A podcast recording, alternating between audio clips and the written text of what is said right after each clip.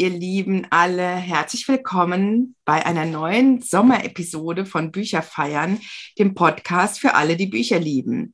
Für alle, die an keiner Buchhandlung vorbeikommen, ohne hineinzugehen. Meine Gesprächspartnerin und ich, wir sind nämlich so Leute und die mit einem Koffer voller Bücher zum Meer fahren. Und ich bin mal gespannt, mit wie vielen Koffern sie jeweils immer zurückkommt. Und äh, ja, ich habe schon ein bisschen jetzt geungt. Ich habe eine ganz, ganz tolle Frau heute hier im Podcast und bin sehr, sehr froh, dass sie zugesagt hat. Denn sie ist total viel beschäftigt. Ich mache jetzt mal so ein bisschen Wirbel drumherum.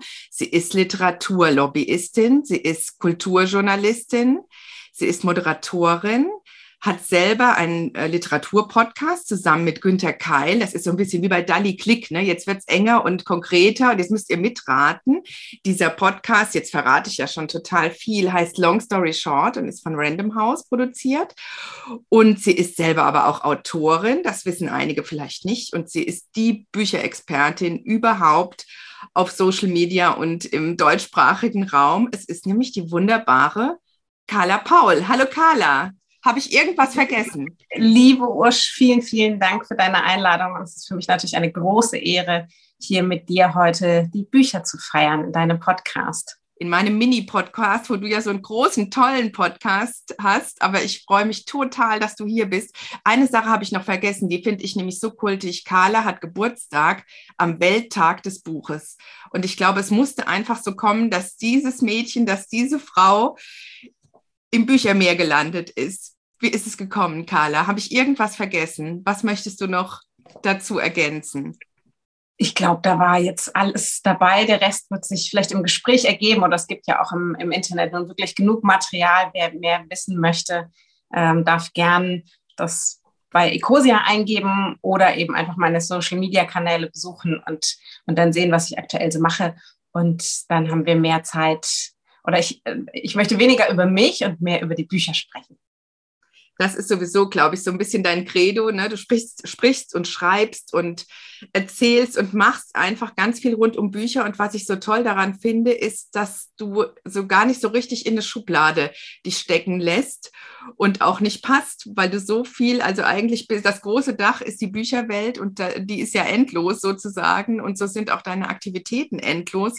Und ich stehe da manchmal staunend davor, was du alles schaffst und wuppst und noch ein Insta-Live und noch dies und noch das und die Leute lieben dein Unboxing zum Beispiel, ich auch, das finde ich auch großartig.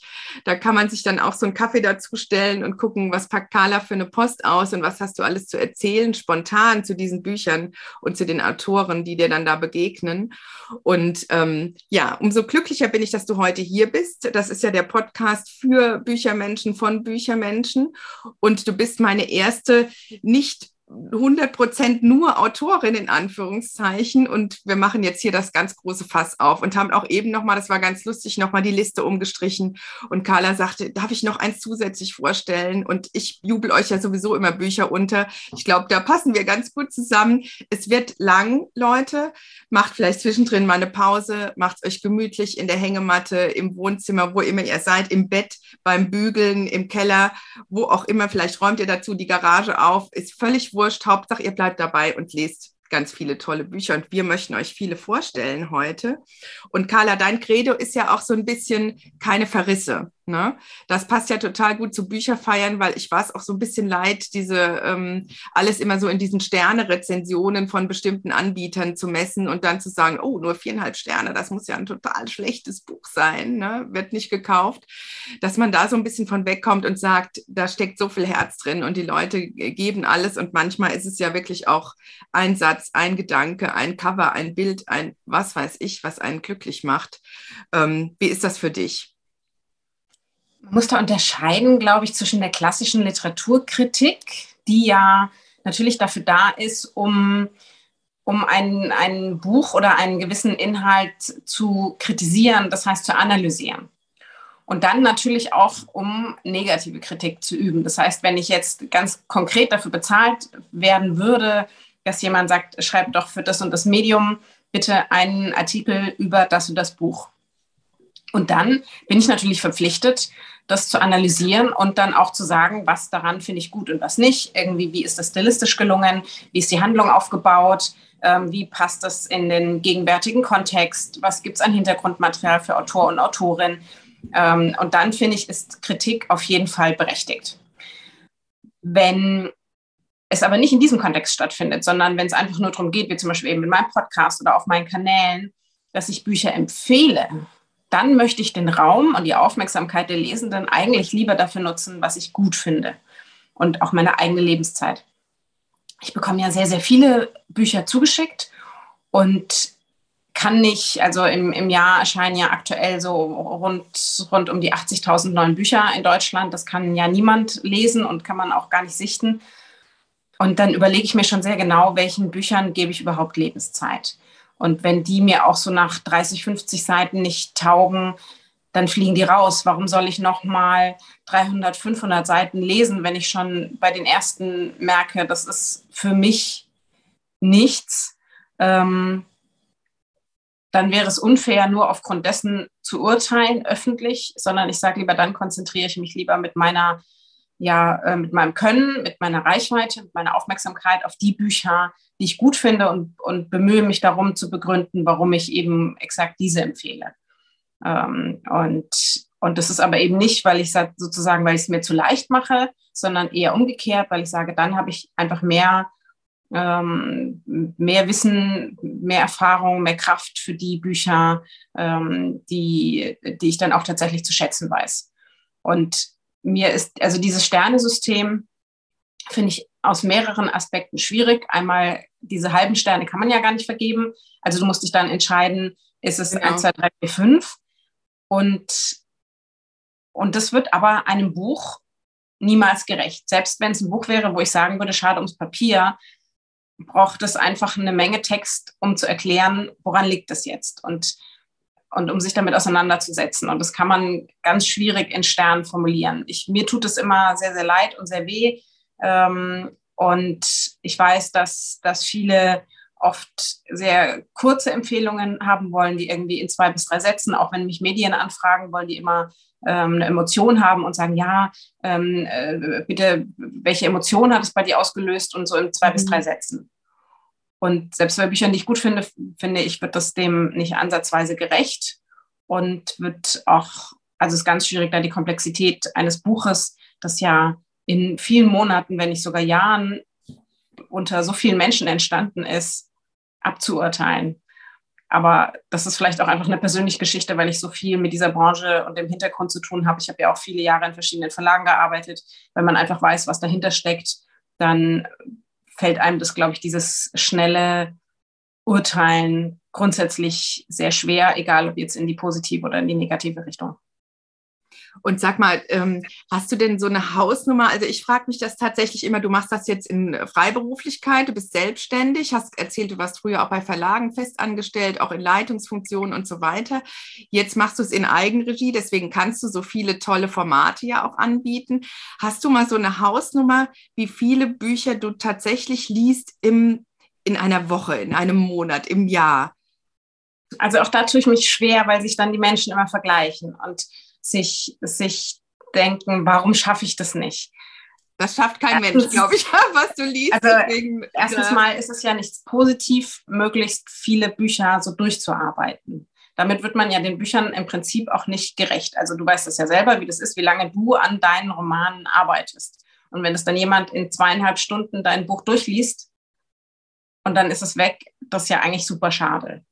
Ähm, ich muss das manchmal machen, ähm, das ist einfach aus, aus Ressourcengründen geht es nicht anders und trotzdem komme ich nur zu, also ich würde sagen, richtig durchgelesenen Büchern bis zu fünf pro Woche. Gesichtet sind es durchaus mal 20 mhm. vielleicht ungefähr. Ähm, aber natürlich überfliege ich auch noch viel mehr, gerade wenn jetzt die ganzen Vorschauen kommen, dass ich ungefähr weiß, wann kommt was, ähm, mir Leseproben durcharbeite und so weiter. Aber das ist eine berufliche Sicht. Das ist nichts, was ich jetzt Lesenden empfehlen würde, die sagen, ich habe Lust auf Literatur. Weil ähm, nehmt euch die Zeit, die ein Buch von euch fordert. Und das kann manchmal sein, dass man sagt, okay, ich will was wegsnacken, richtig? So Unterhaltungslektüre oder einen super spannenden Krimi, wo man irgendwie um, um halb zwölf nachts anfängt und sich denkt, ja, ach, ich lese da mal rein. Und, und um, drei, und um drei oder um vier ist die letzte Seite da und und das war dann so richtig ein, ein atemloses Durchblättern. Und das ist genauso in Ordnung. Aber vielleicht gibt es auch mal Kurzgeschichten, über die man eine Weile nachdenken will. Poesie, ähm, gesellschaftskritische Sachbücher, bei denen man ja auch mit und nachdenken muss. Wenn man, es gibt historische Romane, wo man vielleicht noch mit recherchieren möchte. Also mein, sozusagen meine Arbeit sollte man sich nicht als Vorbild für die private Nutzung nehmen und, und dann sagen, ach, warum schaffe ich so wenig? Das, das ist, also fände ich schade. Wer mehr lesen möchte, muss einfach mal gucken, wo bleibt die Zeit. Ich führe tatsächlich ein Zeittagebuch für, für meine Nutzung. Wo geht oh, meine das Zeit? ist auch ein super Tipp. Ja. Mm. Zeit jeden Tag hin und da verschätzt man sich völlig. Das, das kann ich schon mal sagen. Also man hat immer so ein Gefühl, was irgendwie, was kostet einen die Familie an Zeit oder also nicht Kosten im negativen Sinne, sondern was ja. investiert wo. Und ebenso wie ein Haushaltsbuch zu führen, führe ich da auch ein, ein Zeitbuch und damit auch ein Ressourcenbuch. Also dass ich am Ende der Woche immer für mich sage, war das jetzt gut investiert oder nicht?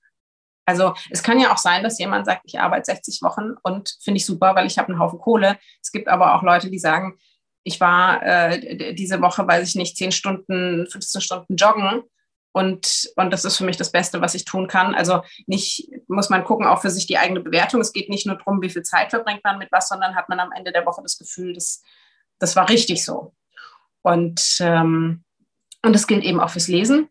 Und dann kann man ja ganz klar gucken, wir haben alle gleich viel Zeit zur Verfügung.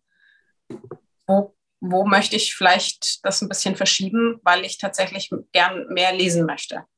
Aber äh, ich glaube, mit Vor, also gerade bei so einem schönen, eigentlich schönen Thema mit Vorwürfen, Selbstvorwürfen zu arbeiten und, äh, und sich an jemandem zu messen wie mir, das ist ja ähnlich. Ich kann mich ja auch nicht im Sportbereich mit einem, mit einem professionellen Athleten vergleichen. Das ist ja auch Quatsch. Also das bitte nicht zu machen, sondern einfach zu sagen, möchte ich mehr lesen, wo bereitet es mir Freude, wo könnte ich vielleicht noch ein bisschen was wegzwacken. Und wenn ich merke, ach, irgendwie, ich habe immer so ein bisschen, es gibt, gibt ja auch Menschen, die würden gerne mehr lesen und dann, wenn sie lesen, aber irgendwie denken sie eher ans Handy oder langweilen sich, vielleicht sind es dann auch gar nicht die richtigen Bücher, sondern man darf für sich selber auch mal zugeben, dass man äh, eventuell da auch mal eine andere Auswahl treffen darf, als die sozusagen von der von der Gesellschaft äh, äh, anerkannten, die man dann ins Regal stellt. Ja, und es ist natürlich für dich auch ein Fulltime-Job. Ja, das darf man nicht vergessen. Das erlebe ich auch ganz oft beim Schreiben, dass Leute dann sagen, oh, äh, was, schon wieder ein neuer Roman, ne? Und wie schaffst du das alles so nebenbei? Und ich sage dann, nee, Leute, ich schaffe das nicht nebenbei, das ist mein Job, ne? In der ja. Zeit habt ihr irgendwie äh, ganz viele Fälle im Büro bearbeitet als Juristinnen oder in welchem Job auch immer. Und das wird ganz oft, glaube ich, so bei den Freiberuflern so ein bisschen übersehen, dass man denkt, ah, das machen die auch noch. Nee, das machen die hauptberuflich. Ja. Und das ist natürlich, da steckt ja so viel Fulltime von dir drin in, diesem, in dieser Bücherwelt. Also das finde ich wirklich äh, großartig und alle Ehren wert und wirklich ein, äh, für mich auch tatsächlich ein Traumjob. Für viele andere wäre es wahrscheinlich echt ein Wahnsinn, denn wie du sagst, ne, manchmal liest du nachts und hast dann kaum Zeit zum Schlafen gehabt. Und ja, umso besonderer, was, was du alles hier heute mitgebracht hast und ganz viele Schätze, die wir heute hier vorstellen wollen. Und was ich aber nicht unterschlagen möchte, dass du auch im vergangenen Jahr war das, ne, glaube ich, 2021 selber ein Buch als Herausgeberin äh, herausgebracht hast, und zwar ein Sylt-Buch. Das eint uns beiden, ähm, denn du bist auf Sylt auch zum Teil zu Hause seit vielen Jahren, ne? Stimmt das? Ja, das ist mein ja. zweiter, zweiter Wohnsitz. Genau, ist ein zweiter Wohnsitz. Und du hast ein Buch in der Reklamreihe zum Verweilen, heißt diese Reihe. Da gibt es ganz viele andere Orte auch noch, an denen man verweilen kann, aber auch Sylt zum Verweilen. Dieses schöne Buch ist von Carla als Herausgeberin. Und da ähm, stellst du Autoren und Autorinnen vor, die über Sylt geschrieben haben und es gibt jeweils immer kleine Intros von dir, wie du das einordnest und wie du die äh, Landstriche einordnest und die Regionen und die äh, kleinen Dörfer und so weiter. Erzähl doch noch mal kurz dazu. Genau, also ich durfte schon, äh, insgesamt sind es jetzt in, in fünf Büchern mitwirken tatsächlich ähm, entweder Einzeltexte oder bei der Übersetzung oder eben das, das letzte war jetzt sozusagen diese literarische Rundreise über Sylt. Ähm, und da reisen wir oben vom sozusagen von der Insel ähm, starten an der nördlichsten Spitze Deutschlands tatsächlich reisen wir sozusagen runter ähm, und, und besuchen jeden Ort und ich erzähle ein bisschen literarische Anekdoten dazu. Und ähm, dann gibt es immer noch den Text sozusagen, der sich darauf bezieht, aus einem ähm, Gedicht, aus einem Volkslied, aus einem Roman, ähm, der eben sich auf diese Stelle bezieht. Also wer Lust auf Literatur hat, ein bisschen, das ist so eine, in so einem Handtaschen-Rucksackformat tatsächlich, passt auch gut. Im Zug kann man das noch schnell in den Rucksack werfen. Wer Lust hat auf die Nordsee, wer Lust hat auf Sylt, wer Lust hat eben auf ähm, eine, eine literarische Rundreise, diese zum Verweilen-Reihe von Reklam gibt es über sehr viele Orte in Deutschland. Kann man also auch mal gucken, ist vielleicht auch ein gutes Geschenk. Das hat mir viel Freude gemacht und ähm, ja, also die Autorenschaft wird auf jeden Fall auch in den nächsten Jahren ausgebaut, ohne dass ich noch, dass ich schon was sagen kann, darf ähm, über die Projekte, die kommen werden. Da freue ich mich sehr, denn die Texte von dir in diesem Buch sind unabhängig von Rilke und wer da noch alles vorkommt, wirklich ganz zauberhaft. Also sehr gelungenes Buch kann ich auch nur empfehlen. Unabhängig vom Sommer könnt ihr das gerne lesen und verschenken. Und äh, ja, da treffen sich unsere Sylt-Bücher in der Mitte so ein bisschen. Genau, genau. Und wir haben euch aber auch ganz viele Bücher mitgebracht heute, die wir gelesen haben und ausgewählt haben jetzt für unsere Sommerfolge. Und ich bin selbst sehr gespannt. Ich kenne die von Paula zum Teil glaube ich, nur vom Titel her. Also ich bin gespannt. Und eben haben wir nochmal spontan umgestellt. Und jetzt gibt es erstmal ein Getränk. Für die, die zum ersten Mal zuhören, bei Bücherfeiern gibt es immer vorher ein Getränk. Ich bin nämlich in einem Gasthaus aufgewachsen und habe da am Stammtisch geschrieben, wie der Junge von Tender Bar, sage ich immer. Und äh, deswegen gibt es keine Feier ohne Getränk. Und heute gibt es Kaffee. Und ich finde, das ist eine wunderbare K-Alliteration, wer sich noch an diese mühsamen Gedichtsinterpretationen, die ich aber zugegeben sehr gerne gemacht habe, in der Schule erinnert. Also die K-Alliteration ist in dem Fall Kaffee mit Kala. Ich mache jetzt hier mal blink, blink. Könnt ihr das hören? Das ist jetzt hier also sozusagen der Anstoß für unsere für unsere Feierstunde heute zusammen. Und äh, wie bei jedem guten Fest, wie bei jeder guten Hochzeit, gibt es was Altes, was Neues, was Geliehenes und was Blaues. Und das sind die Bücher, die wir mitgebracht haben. Und Carla, meine Gesprächspartnerin, mein Gast heute, startet mit ihrem alten Buch. Carla, was hast du dabei? Ich bin gespannt grundsätzlich muss ich mal sagen, dass es einfach eine Niedertracht von dir ist, dass man so wenige Bücher nur mitbringen darf. Für mich ist das wirklich, ist also nahe, grenzt nahezu an, ähm, an seelischer Gewalt, sich entscheiden zu müssen. Nein, ich übertreibe natürlich furchtbar, aber ich habe das jetzt auch wieder gemerkt, wie schwierig das ist, sich auf so wenige Titel festzulegen. In meinem Literaturpodcast Long Story Short äh, mit, mit Günter Keil zusammen haben wir inzwischen über 70 Folgen und über 300 Buchempfehlungen. Wahnsinn. Und da würde ich ja jetzt auch heute nicht, also das kann ich ja nicht sagen, für welches Kind entscheidest du dich, sondern ich würde immer, also wenn ich dann nochmal an meinem inneren Regal vorbeigehe, möchte ich alle hervorziehen und sagen, und das musst du lesen, weil, und das ist für die Situation, und das hat mich begeistert, hier ist ein Zitat. Also mir fällt das wahnsinnig schwer, mich zu begrenzen. Und, äh, und dementsprechend auch ist jetzt diese Auswahl bitte nicht als final zu verstehen, sondern als Anstoß für viele. Und wer Lust hat, natürlich, ihr könnt mir ja auch immer, immer schreiben über die Kanäle, ähm, weil ich glaube, dass es nicht, es gibt nicht die eine Buchempfehlung oder nicht das eine Buch des Lebens, sondern je nach Lebensphase und nach Erfahrung und nach, nach allen, allen möglichen, so wie es ja auch nicht ein Lieblingsgericht geben kann. Ähm, und da fiel mir das jetzt durchaus schwer für deinen Podcast, über den ich mich ja ähm, sehr freue, zu sagen, also welche sind jetzt die Bücher, äh, das muss ich dazu sagen, das fiel mir sehr schwer. Äh, und, und aber ich hoffe, die Bücher wissen es zu schätzen. Ich habe mich für ein, bei dem alten Buch, für ein gar nicht so altes Buch entschieden. Es ist aber schon 2013 erschienen äh, im Surkamp Verlag. Es ist Die niedrigen Himmel von Anthony Mara. Äh, es ist übersetzt von Stephanie Jakobs und Ulrich Blumenbach. Anthony Mara ist ein, ist ein sehr renommierter Journalist. Er hat dafür, glaube ich, auch den Booker Prize bekommen oder wurde zumindest nominiert dafür und zwar sehr verdient. Das ist kein Buch, das leichte Unterhaltung ist. Es ist kein Buch, das man schnell wegliest. Es ist ein Roman, der mich bis heute beschäftigt und der auch, das können natürlich jetzt nicht, wir stellen dann zu der Folge nochmal ein Foto äh, nachts auf Instagram. Genau, und wir stellen alle Titel in die Shownotes. Also ihr könnt das jetzt nicht sehen, da sind ganz, ganz, ganz viele Post-its drin. Ganz viele Post-its drin. Es ist auch richtig abgekrabbelt schon so. Ich bin ja jemand, der sehr stark mit, mit Büchern arbeitet. Und es ist ganz viel unterstrichen. Und das freut mich sehr. Ich bin auch nämlich die Kategorie reinschreiben.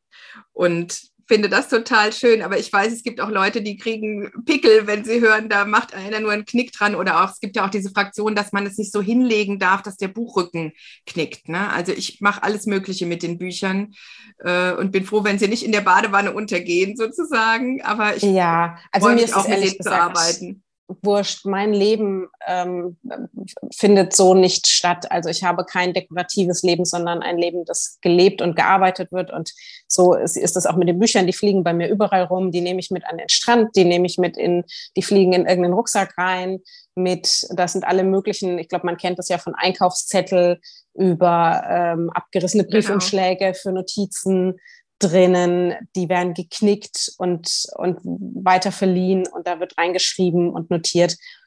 Das ist bei mir alles auch, auch, auch wie Bekleidung. Also die wird getragen und die wird gewaschen und so, das, also man kann die Bücher ja auch irgendwann nachkaufen, wenn es da ein Problem gibt. Also das und ist ein durchgelebtes Buch, das du heute das mitgebracht hast. Ja, ich hoffe, es begleitet mich auch noch eine ganze Weile. Und zwar geht es um den Zweiten Tschetschenienkrieg. Wir befinden uns im Jahr 2004 und Anthony Murrah, der eben selbst in der Region als Journalist, als Kriegsjournalist gearbeitet hat, beschreibt, ähm, wir befinden uns also in einem kleinen Ort in Tschetschenien. Es geht um die achtjährige Hava, die ist gerade vollweise geworden. Ihr ähm, Vater wird von den Föderalen verschleppt, das Haus wird niedergebrannt und das Mädchen bleibt übrig. Ein Nachbar, Ahmed, beobachtet das. Und obwohl er eigentlich auch vom Krieg seelisch sehr, sehr zynisch, sehr hart geworden ist, sagt er sich, er kann dieses achtjährige Mädchen da nicht, nicht allein lassen. Er weiß, die Föderalen werden zurückkommen, sie werden sie finden. Wer weiß, was sie mit ihr machen. Und so packt er sich das Mädchen und flüchtet er flüchtet in die nächste große Stadt und er bringt sie in ein Krankenhaus. Dort treffen sie auf Sonja. Sonja ist die einzige eigentlich dort noch halbwegs zurückgebliebene Ärztin. Viele sind geflohen, viele sind auch einfach ermordet worden. Ähm, das Krankenhaus besteht, alles ist unter Beschuss. Ich glaube, wenn wir jetzt nochmal uns die aktuellen Bilder aus, ähm, aus, aus Kriegssituationen sehen und vorstellen können, äh, Mara beschreibt es auch sehr plastisch, dass das eine Arbeit ist, die da in der Klinik stattfindet, die einfach, das hat auch mit einem Tropfen auf dem heißen Stein kaum mehr was zu tun. Also sie arbeitet rund um die Uhr, sie bemüht sich, Leben zu retten, wo es irgendwie geht, mit kaum mehr Mitteln, die ihr geblieben sind, aber es gibt für sie auch keine Möglichkeit aufzuhören. Ahmed will sie dazu bringen, dass sie eben auf, dass sie Hava beschützt, dass Hava da bleiben darf und sie sagt, das kann, können wir gerne machen, aber nur wenn du hier mithilfst und mitarbeitest.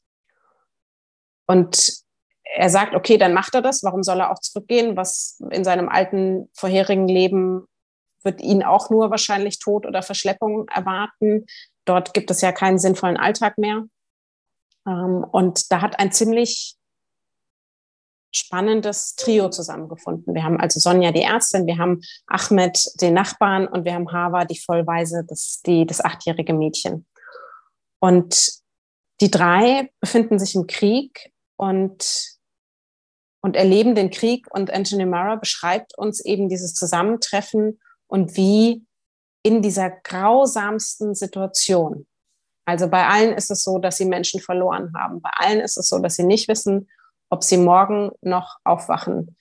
Ähm, es ist eigentlich nur Brutalität um sie herum. Und trotzdem finden diese drei fremden Menschen auf einer empathischen Ebene zusammen kratzen ihr letztes bisschen Liebe zusammen, die sie für Menschen haben und stärken und verbinden sich damit zusammen und bilden damit auch wieder ein bisschen mehr Kraft für alle anderen. Also es ist ganz bemerkenswert, wie Mara den Kriegszustand beschreibt und ihn uns verdeutlicht. Es ist wahnsinnig ergreifend. Er ist ein großer Künstler der Schachtelsätze. Ich werde gleich mal einen Schachtelsatz von ihm vorlesen. Ja. Schachtelsätze. Es geht einem ganz oft nah. Ich musste wahnsinnig oft Pause machen. Also es ist sicherlich kein Roman, den man in einem Rutsch durchlesen kann. Und er erklärt aber auch, was, also warum Menschen weiterhin kämpfen. Für sich, für die Liebe, füreinander. Und das ist ja was, was einem, wenn man glücklicherweise nicht in der Situation ist, manchmal unbegreiflich ist. Also was wir jetzt, auch wenn wir Bilder aus Kiew sehen, wir uns denken, warum bleiben die Menschen da? Leider aktueller denn je, ja. Mhm. Warum kämpfen sie? Warum lachen sie vielleicht auch? Warum sehen wir Bilder, wo, wo diese Menschen lachen zusammen, wo sie sich in den Armen legen? Wie kann das sein in dieser Brutalität? Wie schaffen sie das? Und das schafft Mara tatsächlich sehr gut zu beschreiben, wie das, was uns als Menschen im Guten ausmacht, auch hier immer wieder Samen und dann Blüten treibt. Und auch wenn diese Menschen verunsichert und verängstigt sind, wenn sie wahnsinnig wütend sind, weil gerade diese drei eigentlich überhaupt nichts mit diesem Krieg zu tun haben. Es trifft ja immer, also es trifft im Großteil, ja. trifft es einfach die Falschen. Das geht einem wahnsinnig nahe. Und wie man es dann als Schriftsteller hinbekommt, diesen Terror zu beschreiben und den Lesenden trotzdem mit Hoffnung rauszuschicken. Das ist ein ganz, ganz großes Geschenk, finde ich. Und ich habe den Roman aus mehreren Blickwinkeln gern gelesen. Einmal, weil es mir tatsächlich mehr beigebracht hat über den Krieg, als jede Nachrichtensendung es könnte. Dann, weil es einfach stilistisch fantastisch geschrieben ist. Es ist manchmal poetisch fast zu schön für das, was da für passiert. Das Thema. Mhm. Und weil ich das Gefühl, das ich beim Lesen hatte, bis heute noch in den Knochen sitzen habe. Wahnsinn. Mhm. Und weil ich immer wieder daran denke, wenn ich jetzt Kriegsbilder sehe, wenn ähm, gerade die, diese Brutalität in Ostdeutschland und der Tschetschenienkrieg ist ja, gehört ja mit zu dieser europäischen Geschichte, denke ich immer wieder an dieses Buch. Und das ist das, was Literatur machen kann, wenn sie im Idealfall uns so gut unterhält, weil sie einfach fantastisch geschrieben ist, dass sie uns nicht loslässt und uns gleichzeitig aber auch noch so viel mitgibt. Und das ist Anthony Mara gelungen. Das ist ein Roman, der aus meiner Sicht kaum beachtet wurde, die niedrigen Himmel. Sehr, sehr schade. Es gibt inzwischen, ich habe hier die gebundene Ausgabe, es gibt es inzwischen aber auch als, äh, natürlich längst als Taschenbuch. Ich hoffe, es ist noch, ähm, ist noch erhältlich. Und das wäre, glaube ich, wenn man jetzt zu mir sagt, okay, dein Haus brennt, zehn Bücher darfst du mitnehmen, würde ich, glaube ich, das auf jeden Fall, würde ich mir das auf jeden Fall schnappen, weil es mir so viel beigebracht hat über die Menschen und ich immer zu Ahmed oder Sonja oder Hava gehören möchte, die sagen möchten, ich liebe trotzdem. Das ist ja ein ganz, ganz hohes Urteil, was du damit abgibst, wenn du sagst, dein Haus brennt, du würdest es noch aus dem Feuer ziehen und mitnehmen. Wahnsinn, wenn ein Buch das schafft, jemanden so zu berühren, auch über Jahre aus. Wann ist es erschienen, Carla? 2013 ist es veröffentlicht worden.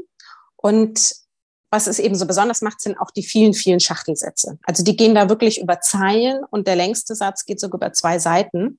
Wahnsinn. Das ist ähnlich, wer, glaube ich, Donner Tat gern liest. Ja. Der wird das kennen. Und ich finde es so bewundernswert, wenn dann tatsächlich in einem Satz eine eigene Geschichte steckt. Und man muss das mögen es gibt Menschen, gerade Journalisten, die ja ähm, oft sozusagen, wo sagt, okay, du musst prägnant schreiben, die finden das dann furchtbar und kreiden das in Rezensionen an und sagen, es ist also viel zu, viel zu langatmig und was soll das alles? Ich mag das wahnsinnig gerne. Ich mag das, wenn man sich eben Zeit nimmt und sich dann das, was erzählt werden soll, so entwickelt in jedem Halbsatz. Und es kommt nochmal was dazu, das trifft. Und es kommt nochmal was dazu, das trifft. Ich mag das wahnsinnig gern. Wer das nicht mag, muss ich sagen, da, dann also lohnt sich nicht mal die Leseprobe, befürchte ich. wird schwer tun, ja. Okay. Das, da wird man sich schwer tun. Und ich lese jetzt mal ähm, aus Seite 182 einen Satz vor, der äh, ohne Punkt, ganz am Schluss mit einem Punkt, aber mit sehr vielen Kommata ist. Ich zeige es dir nochmal, wo ich es mir. Es das ist alles, alles Leute, das ist alles gelb. Seite, die ist eigentlich komplett gelb. Vielleicht liest du die vor, die nicht gelb sind. Das ist alles ein Satz. Und es ist ähm, ein Satz aus Die niedrigen Himmel von Anthony Mara. Aber wenn Ahmed das fertige Porträt über den Tisch schob und die Familie die Form der geliebten Nase sah, wich die Luft im Zimmer dem Wunder des Wiedererkennens, wenn Mutter, Vater, Schwester, Bruder, Tante und Cousine in der Nase den Sohn, Bruder, Neffen und Vetter wiederfanden, der gewesen war und noch sein mochte. Und sie hasteten dieser Möglichkeit nach wie Zeichentrickfiguren, die über eine Klippe rennen und so lange die Gewissheit einer Straße unter den Füßen haben, bis sie hinabblicken. Und fallen ist das Wort, das der kleinste Bruder verwendet, der es mit 16 Jahren satt hat, der Jüngste zu sein und aus mehreren Gründen hofft, sein großer Bruder möge zurückkehren. Nicht zuletzt, um zu heiraten und ein Kind zu bekommen, damit der kleinste Bruder eben nicht mehr der kleinste in der Familie ist. Der kleinste Bruder, der nichts zur Nase zu sagen hat, weil er sich an die Nase seines großen Bruders erinnert und weil sie für ihn nicht die Bedeutung haben muss, die seine Eltern brauchen. Er ist der, der sechs Monate später, genau wie sein großer Bruder, auf der Ladefläche eines Lasters verschleppt wird, der die Deponie trotz Augenbinde und Knebel am kräftigen Lebengeruch erkennt, woran sein großer Bruder sie vielleicht auch erkannt hat, dessen Finger mit denselben Elektrodrähten umwickelt werden, die sich auch schon in die Knochen seines großen Bruders eingebrannt haben, der über einem Massengrab stehen wird, das sein Bruder ausgehoben hat und genauso hineinstürzen wird wie jeder, wobei er sechs Minuten länger und vier Kugeln mehr zum Sterben braucht, der eine Armeslänge Erde von seinem Bruder entfernt begraben wird, dessen Knochen im Lauf der Zeit die seines Bruders finden werden und so an einem unbestimmten Zeitpunkt in der Zukunft das Gebet der Mutter erfüllen werden, dass ihre Jungen sich finden mögen, wohin sie auch gehen. Der kleine Bruder wird lächeln und ein alberner Gedanke wird ihm durch den Kopf gehen, bevor eine Kugel diesen zerschmettert. Er wird daran denken, dass sie sechs Monate zuvor, als sie das Porträt des großen Bruders haben anfertigen lassen, auch seines hätten zeichnen lassen sollen.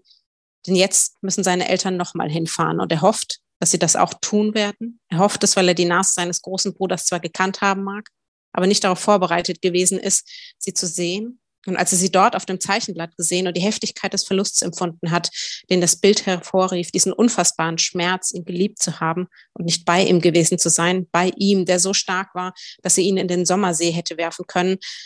Aber um ihn ist nur noch Luft und er glaubt, im Fallen werden sie einander noch ein letztes Mal nahe kommen. Und mit dem ersten Schuss fällt der eine Bruder in Reichweite des anderen. Und mit dem fünften Schuss löst sich die Augenbinde, das von ihr ferngehaltene Licht scheint auf ewig und an der Küchenwand in seinem Elternhaus hängt sein Porträt in Reichweite von dem seines Bruders. Und ihre Mutter sitzt ganze Nachmittage davor, sie starrt sie an und betet, dass sie einander finden mögen, wohin immer sie auch gehen. Wahnsinn, ich bin sprachlos, Carla. Und da kriege ich halt Boah, ja. allein da noch tatsächlich ja. ähm, Gänsehaut, wie er allein in einem Satz. Und natürlich, man hätte da ganz viel streichen können, man hätte da ganz viel kürzen können ähm, durch die Punkte, wie er in einem Satz das Schicksal dieser zwei jungen Männer beschreibt. Und am Anfang ahnt man noch nicht, was kommt. Und die Grausamkeit steckt drin und der Verlust der Eltern steckt drin. Und die Liebe steckt auch drin. Ja. Die Liebe steckt auch drin. Und so ist eigentlich durchgehend das ganze Buch. Und das ist für mich ein ganz, ganz großes, großes Talent. Und ehrlich gesagt, nach so einem Satz, der über zwei Seiten geht, brauche ich eine Pause. Und deswegen, das ist also kein Buch zum, zum schnell durchlesen.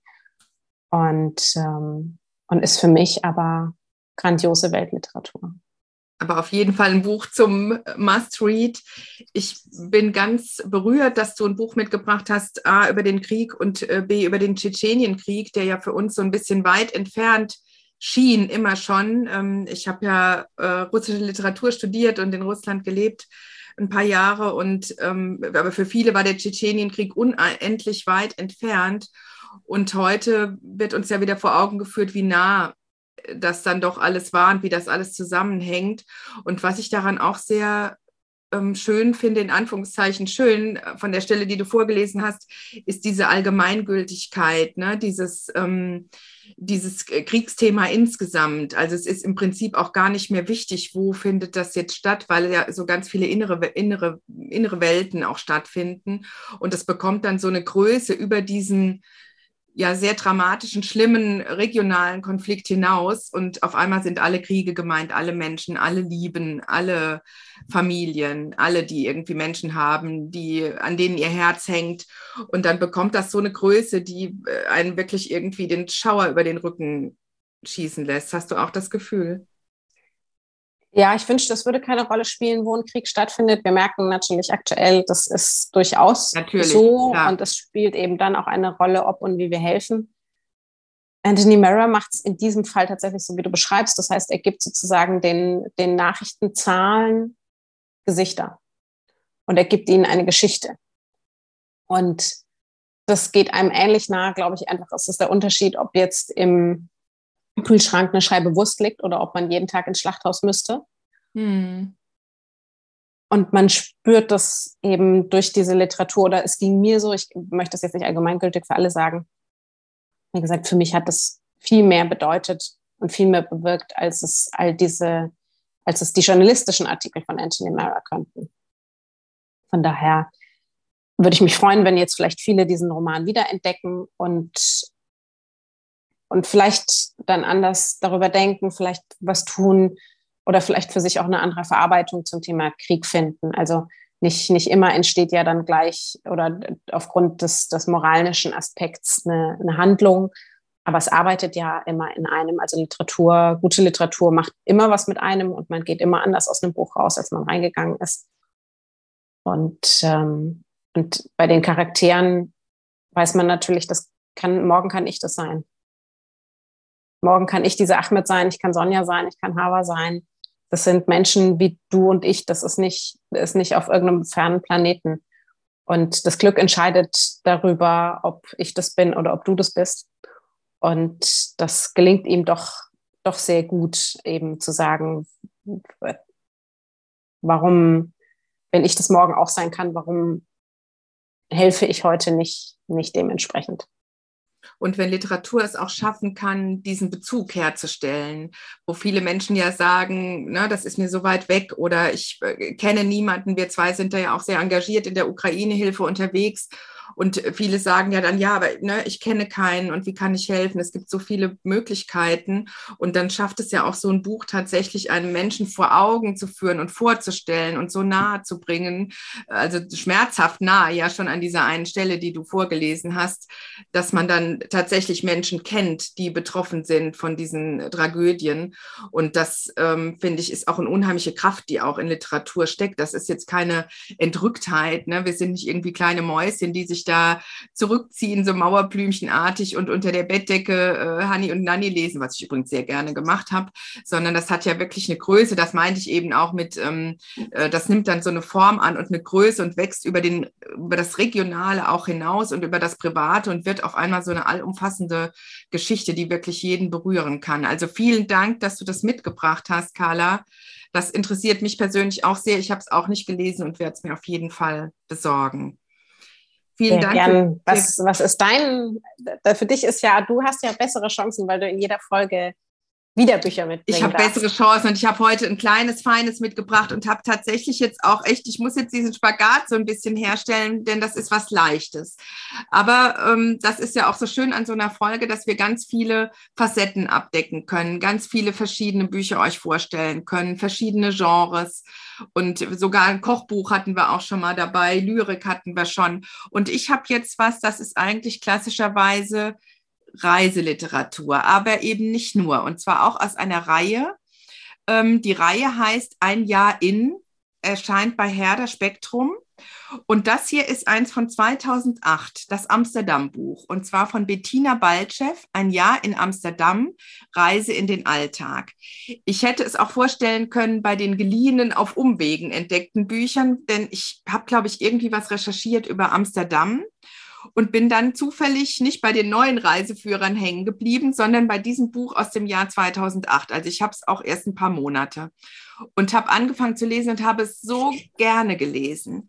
Es ist ähm, eigentlich die hm, autobiografische Geschichte von Bettina Balchev, die Journalistin ist beim MDR, damals glaube ich beim SWR, war aber auch schon Journalistin und hatte irgendwie eine Lebenskrise. Sie lebt in Berlin. Sie hatte eine Lebenskrise. Der, die Beziehung äh, war in die Brüche gegangen. Äh, irgendwie im Job ist ähm, was kaputt gegangen. Ich glaube, auch die Wohnung war weg. Also es war irgendwie wirklich so eine Gesamtkrise. Und sie hat sich entschieden, ein Jahr nach Amsterdam zu gehen. Und davon handelt dieses Buch. Wie gesagt, erschien bei Herde 192 Seiten. Es ist ein Taschenbuch. Im Moment nur noch antiquarisch zu erhalten, aber es lohnt sich auf jeden Fall. Sucht das, versucht es zu bekommen. Wer sich auch so ein bisschen für Amsterdam interessiert oder für die Region, äh, für die Niederlande, da ist man auf jeden Fall gut aufgehoben. Und ich glaube auch, es ist nicht wichtig, dass es aus dem Jahr 2008 ist, denn es ist kein klassischer Reiseführer. Es ist eigentlich ein Führer durch die Monate, die dann im Niederländischen die Kapitelnamen abgeben. Und es ist ein Führer durch das Leben, durch dieses Jahr. Und wenn man es so will, durch das innere Amsterdam.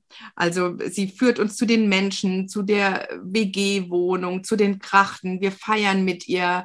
Äh, wir stehen abends auch mit an diesen, also jeder hat ja ein Bild irgendwie von Amsterdam, an diesen wunderschönen schwarz-weiß äh, Fachwerkstilhäusern und äh, Musik ist unten an den Krachten und es ist überall was los. Und also es ist wirklich, ich möchte euch mal den Klappentext vorlesen, was ich auch sehr, sehr lustig finde, dass sie sagt, ähm, äh, ja, es ist eigentlich irgendwie eine komische Stadt, die bei, aber wie sollte es auch anders sein, wenn der Flughafen schon den Namen hat, der eigentlich einen an das Geräusch der Krähen beim Liebesakt erinnert. Der heißt nämlich, ich kann leider kein Niederländisch, aber der heißt so ähnlich wie Sripol. Ja, also das ist das Geräusch der Krähen beim Liebesakt. Und im Klappentext, den ich auch sehr schön finde, steht, Gut, Amsterdam ist nicht ganz so groß wie London. Es gibt keinen Eiffelturm und kein Kolosseum. Und die Bezeichnung Weltstadt ist wohl eher eine Behauptung als eine Tatsache. Außerdem sprechen die Leute dort eine Sprache, die man wahrscheinlich nie wieder brauchen wird. Dennoch, Bettina Ballschiff wagt es, beherzt stürzt sie sich in die Krachtenstadt, die mehr Nationalitäten kennt als New York, findet ein Zimmer in einer wunderbaren WG, berät verliebte deutsche Touristen bei ihrer Suche nach einem passenden Buch, wundert sich über die niederländische Küche und schließlich singt auch noch ein Mann, den sie schon mit 13 angehimmelt hat, ein Lied ganz für sie allein. Also das trifft wirklich den wahren Charakter dieses Buches und es ist wunderschön erzählt, denn Bettina Balchev hat inzwischen ähm, einige Bücher schon gemacht und ein ganz, ganz schönes, ich weiß nicht, Carla, ob du das kennst, jetzt ist dieser Moment, wo ich euch mehr als die vier plus vier mal zwei Bücher unterjubel. Aha. Ein ganz, ganz schönes und das heißt Am Rande der Glückseligkeit über den Strand. Was ja jetzt auch für den Deutschen Sachbuchpreis nominiert war.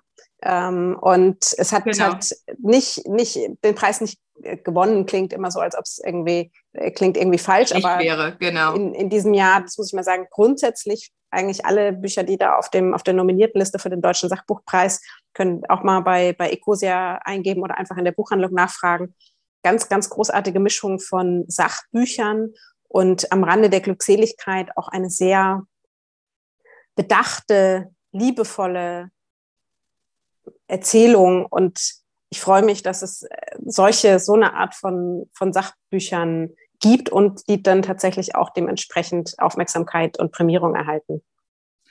Und genau so ist das auch geschrieben. Also das kann man wirklich nur an der Stelle tatsächlich auch so sagen, dass dieser Stil, der ist so fein und so liebevoll und zauberhaft und ich habe es wirklich äh, verschlungen. Ich fing an zu lesen, wollte eigentlich was über Amsterdam und ich bin so eingetaucht in dieses Leben und wirklich in dieses innere Amsterdam und in die Menschen, die sie kennenlernt. Und das ist mir auch so gegangen. Ich war kürzlich auf einer Mini-Mini-Recherchereise selber auf Sylt und dann sagte eine Freundin, mein Gott, du bist so kurz nur da, was willst du denn alles sehen und so soll ich dich rumfahren? Und dann habe ich gesagt, du, ich kann das gar nicht sagen, was ich sehen will. Es geht mir um, eher um das innere Sylt als um das Äußere. Und äh, das ist ein Buch eher über das innere Amsterdam und auf jeden Fall lesenswert für alle Amsterdam- und Reisefans und Leute, die gerne so autobiografische Reiseerlebnisgeschichten mögen. Ähm, also da kann ich das wirklich nur empfehlen. Und ich finde es auch interessant, mal in diesen älteren Reiseführern überhaupt zu stöbern. Also es gibt ja auch so eine ganz alte Bädeker Kultur, ne? dass man mal reinschaut, was haben die denn vor 100 Jahren geschrieben im ersten Bädeker. Und so ganz lustige Reisebeschreibungen sind, dass es sagt ja viel über die Zeit und über die Gesellschaft und über den Blick auf die Welt, in der die Menschen leben. Und das gehört absolut in diese Kategorie. Also eine etwas leichtere Empfehlung, aber eine sehr, sehr, sehr schön. Habe ich sehr gern gelesen. Aktuell, wie gesagt, aus meiner Sicht nur noch Antiquari äh, als im Antiquariat zu bekommen, aber trotzdem, das ist ja mittlerweile mit Internet und so auch alles gut möglich. Ja, jetzt sind wir bei der Kategorie neu. Da bin ich ganz gespannt und ich denke, da Carla, das ist dir total schwer gefallen, wahrscheinlich noch schwerer, äh. weil du ja so viele Neuerscheinungen liest. Das ist Was tatsächlich sehr schwer, aber auch da weiß ich natürlich nochmal an den Alternativen. Also die, die, Alternative ist ja einfach auch Long Story Short hören und da gibt es dann noch viel mehr. Ich habe mich entschieden für Mia Kankimaki. Das ist ähm, äh, tatsächlich eine, eine Autorin aus Helsinki und die hat bereits ein, ähm, auch andere Bücher geschrieben. Und da ist jetzt von ihr erschienen Frauen, an die ich nachts denke, im BTB Verlag, übersetzt von Stefan Moster. Und erst habe ich gedacht, bei dem Titel Frauen, an die ich nachts denke, ist, ist vielleicht äh, ein Genre, das mir sonst nicht so liegt. Erotik. Ähm, ja aber tatsächlich. Ist ja kein männlicher Autor, also. Ich fand ja, aber es gibt, gibt ja auch Frauen, es gibt ja auch Frauen, die nachts an Frauen denken. Das stimmt, es gibt auch Frauen, die so, nachts an Frauen denken. Ich hatte gar nicht so dieses erotische Gefühl. Ich fand den Titel total schön. Aber ich glaube, dass ähm, das erste Buch oder das Vorgängerbuch von ihr hat auch so einen ähnlichen Titel, ne? Weißt du das noch? Oder Dinge? Ähm, die Dinge, die das Herz höher schlagen lassen, genau. Ja, genau, in dem Duktus. Ne? Vielleicht habe ich deswegen auch so gedacht, ach, das ist so ein schöner Duktus eigentlich. Erzähl mal, um was geht's? Geht genau, Frauen, an die ich nachts denke. Mia Kankimaki ist also eine, eine Schriftstellerin, die mit Anfang 40 feststellt, es, die in so eine Art Midlife-Crisis fällt. Und zwar jetzt nicht irgendwie im negativen Sinne. Ich finde es ja eigentlich immer solche, ich finde, es ist eigentlich gar keine Krise.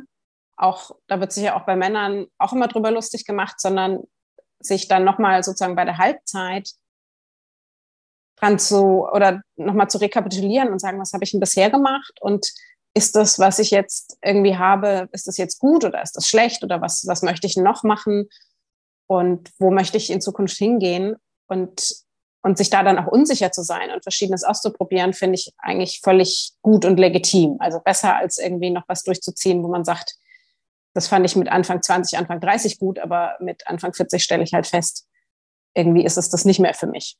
Und sie ist auch eben in so einer Phase, wo natürlich viele in ihrem Umfeld haben Familie und kommen deswegen nicht so richtig zum Nachdenken, weil man ja ähm, mit, mit Kindern und Kegeln und allem Möglichen einfach so viel zu tun hat, dass man sagt, okay, die nächste Nachdenkphase kommt wahrscheinlich erst, wenn die aus dem Haus sind.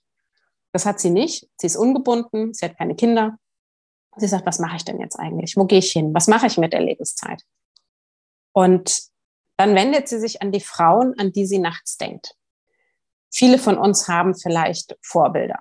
Nicht im allgemeinen Sinn von, ich glaube, das wird ja oft so als so, so heroisch gesehen, nicht in diesem Sinn, dass man sagt, oh, der oder die macht alles perfekt, sondern dass man sich ähm, durch verschiedene Interviews, durch Bücher, durch Dokumentationen Eigenschaften von Menschen heraussucht, wo man sagt, das hat der oder die da für mich gut gelöst. Jetzt passt das vielleicht für mein Leben auch. Und da denkt sie eben nachts also ich kenne es auch, wenn man das nicht schafft, rechtzeitig um zwölf einzuschlafen, sondern man hat wieder äh, auf Instagram irgendwelche Videos angeguckt oder es beschäftigt einen noch was. Und dann finde ich so nach zwölf, wenn man nach zwölf noch im Bett liegt, während die Welt schon schläft und der Kopf kreist. Und das ist der Moment, wo sie eben an diese Frauen denkt und sich denkt, die haben eigentlich Frauen, berühmte, bekannte Frauen, erfolgreiche Frauen, in Anführungszeichen, diese Lebensphase für sich gelöst. Und dem geht sie nach.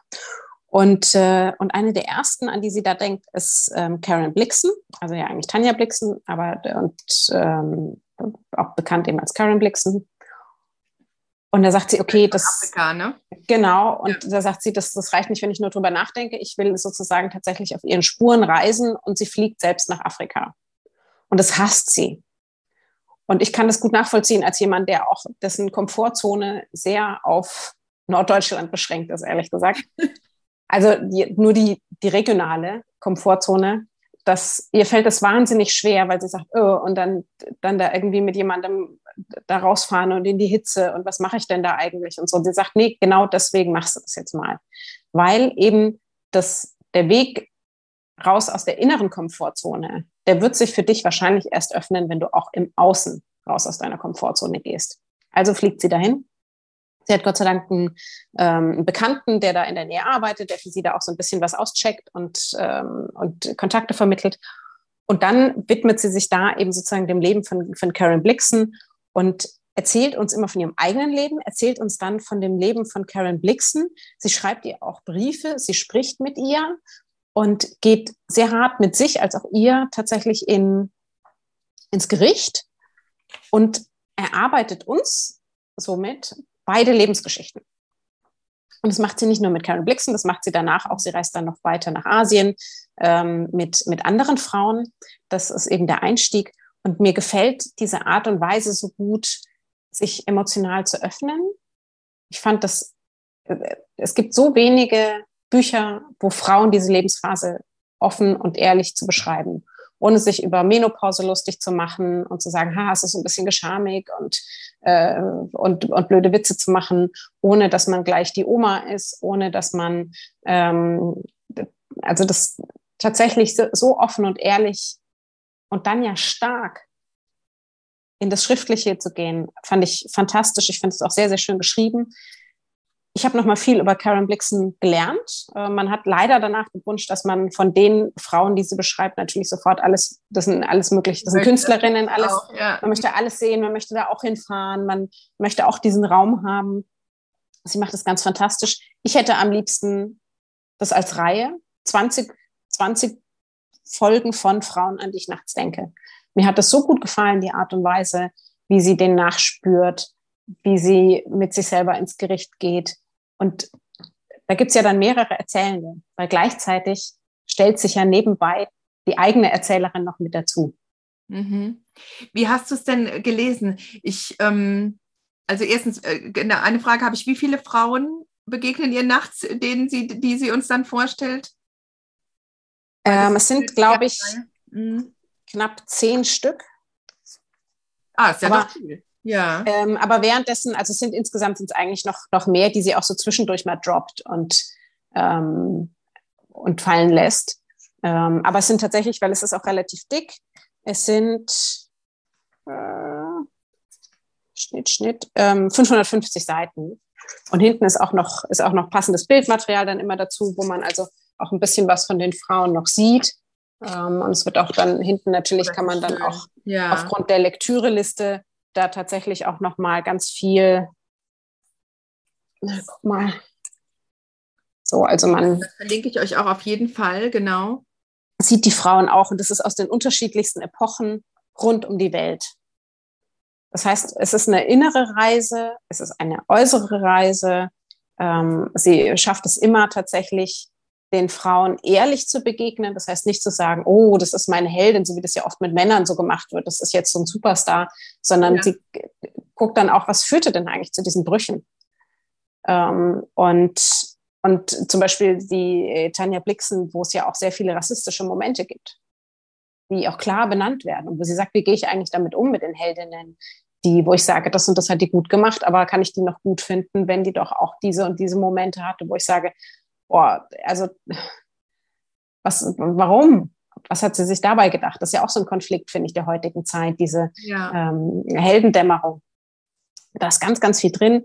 Mir hat es gut gefallen. Ich war wahnsinnig, also ich kam mir vor wie am Kaffeetisch sozusagen, wie sie erzählt von den Reisen und von okay. sich selbst. Und ich hatte sofort das Gefühl, ich habe da jede Menge Freundinnen gefunden in diesem Buch. Das hört sich ja toll an. Ich habe mich nämlich jetzt gerade gefragt, ich bin so ein bisschen eine Gegnerin immer von diesen ganzen ähm, Genreschubladen, die es ja gerade in der deutschsprachigen, auf dem deutschsprachigen Markt so gibt. Ne?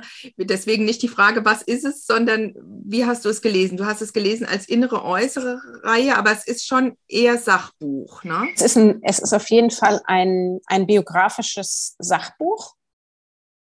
Ähm es gibt doch diesen Roman, diesen auch den als Film über Julia Child. Ja. Noch mal schnell. Äh, hier ähm, die Köchin, ne? Julia. Genau. Und Julia da hat Juliet oder so ähnlich, ne? Julia und ich gucke noch mal schnell. Julie und Julia. Ja, und da genau. ist es ja so auch, dass eine, eine Kochbloggerin ähm, gerade eine Krise hat und dann sagt, okay, ich kann jetzt eh nichts anderes machen, ich koche jetzt mal ein Jahr lang die Rezepte von Julia Child nach. Wunderschöner und, Roman, den hätte ich euch irgendwann auch noch vorgestellt. Jetzt habt ihr ihn dabei. Jetzt haben wir ihn drin. Und da ist es ja tatsächlich auch so, dass sozusagen sie von ihrem eigenen Leben erzählt und gleichzeitig sozusagen sich zu eigen macht und sagt, wie hat das eigentlich Julia Child damals gelöst? Ja.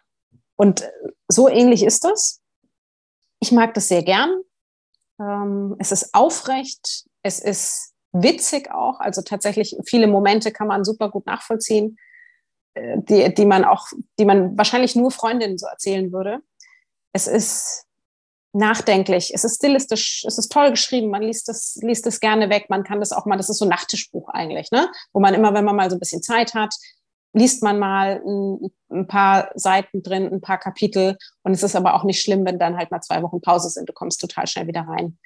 Und es ist ein sehr ermächtigendes Buch, aber nicht zu kitschig und zu, ähm, zu egozentrisch. Erklärend, ja. Mm, mm. Also von daher wirklich, wirklich toll. Und ich freue mich, ich möchte mehr, wirklich mehr Bücher haben von und über Frauen, die in diesem Stil geschrieben sind und die sich, die sich öffnen ähm, und, und sagen, ich habe ich hab überhaupt keine Lust mehr auf diesen ganzen kapitalistischen Filterkrempel, sondern das sind die Gedanken, die ich mir gerade mache, das sind die Probleme, die ich gerade habe.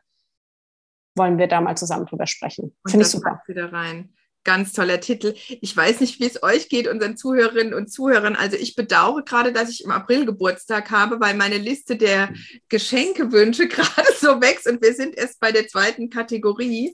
Ich hatte die Woche schon mal mit der Carla ein Insta Live, da habe ich auch jetzt schon Bücher auf der Liste, die ich unbedingt jetzt im Sommer haben will. Also ich glaube, ich muss vielleicht mal noch mal so ein Halbjahresgeburtstag. Darf man das? Darf man noch mal so ein Halbjahresgeburtstag feiern? Also ich glaube, für sich darf man jeden Tag Geburtstag feiern. Und äh, ich, das ist tatsächlich was, was ich natürlich kenne, diese Problematik, ähm, auch, auch im Umfeld. Äh, und es freut mich aber natürlich, wenn ich so über Bücher sprechen kann, dass es die Menschen, dass ich die Menschen dafür begeistere. In diesem Fall Mia Kankimaki mit Frauen, an die ich nachts denke. Was bringst du mit? Ich habe einen Roman dabei. Und zwar der Markisenmann von Jan Weiler. Der ist total schön. Ihr könnt es jetzt nicht sehen, aber bitte guckt es euch an im Internet. Der ist total schön. Da ist nämlich so ein Markisenmuster in gelb, orange, braun Tönen vorne drauf. Ich glaube, original diese Markise haben meine Eltern auch zu Hause immer noch. Die ist jetzt inzwischen verblichen, aber jeder kennt dieses Motiv und diese Farbgebung.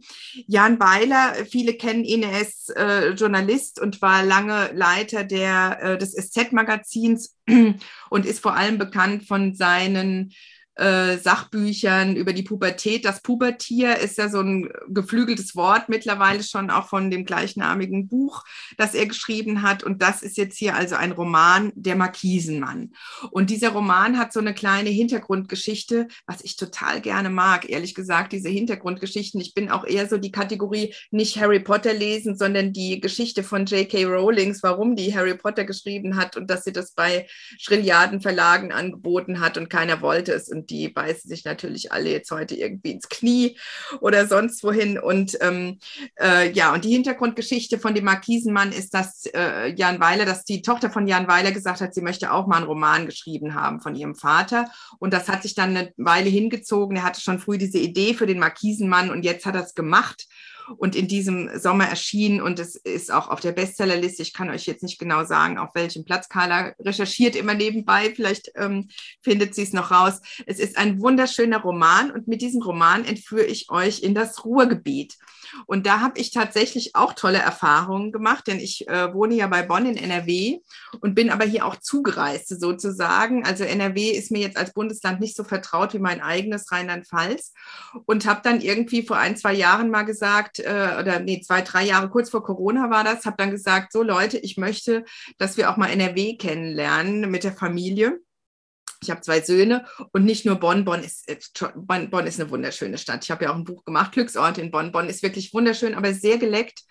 Und da fehlt mir so ein bisschen so das bohämige, dreckige, wie auch immer. Und ich habe gesagt, NRW ist ja nicht nur Bonn, ne, die ehemalige Hauptstadt, alles ganz toll und diplomatisch und mittlerweile Post und Telekom und alles so ein bisschen High-Fly elitär, sondern es gibt ja noch ganz viel in Nordrhein-Westfalen und wir haben dann wirklich Osterferien gemacht im Ruhrgebiet. Und was soll ich euch sagen, Leute, es waren die schönsten Ferien aller Zeiten. Wir waren im Volksbank Museum, fühlten uns wie in Paris.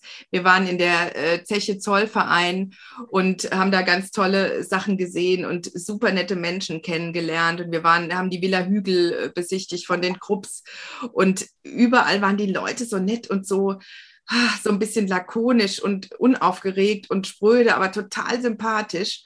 Und mir ging das alles so nah und ich fand das so, das hatte so eine Industriedesign-Schönheit.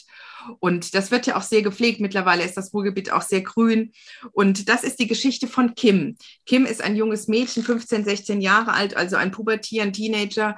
Und sie hat ähm, was ganz Schlimmes gemacht, was ihren Bruder in Gefahr gebracht hat. Und deswegen sagt die Familie, ähm, sie darf nicht mit in die Ferien fahren nach Florida, große Reise, dicke, dicke Sache irgendwie. Sie muss zu ihrem, ihr unbekannten Erzeugervater und der lebt im Ruhrgebiet. Von dem kennt sie nur den Namen. Das ist der Ronald Papen und der verkauft Markisen.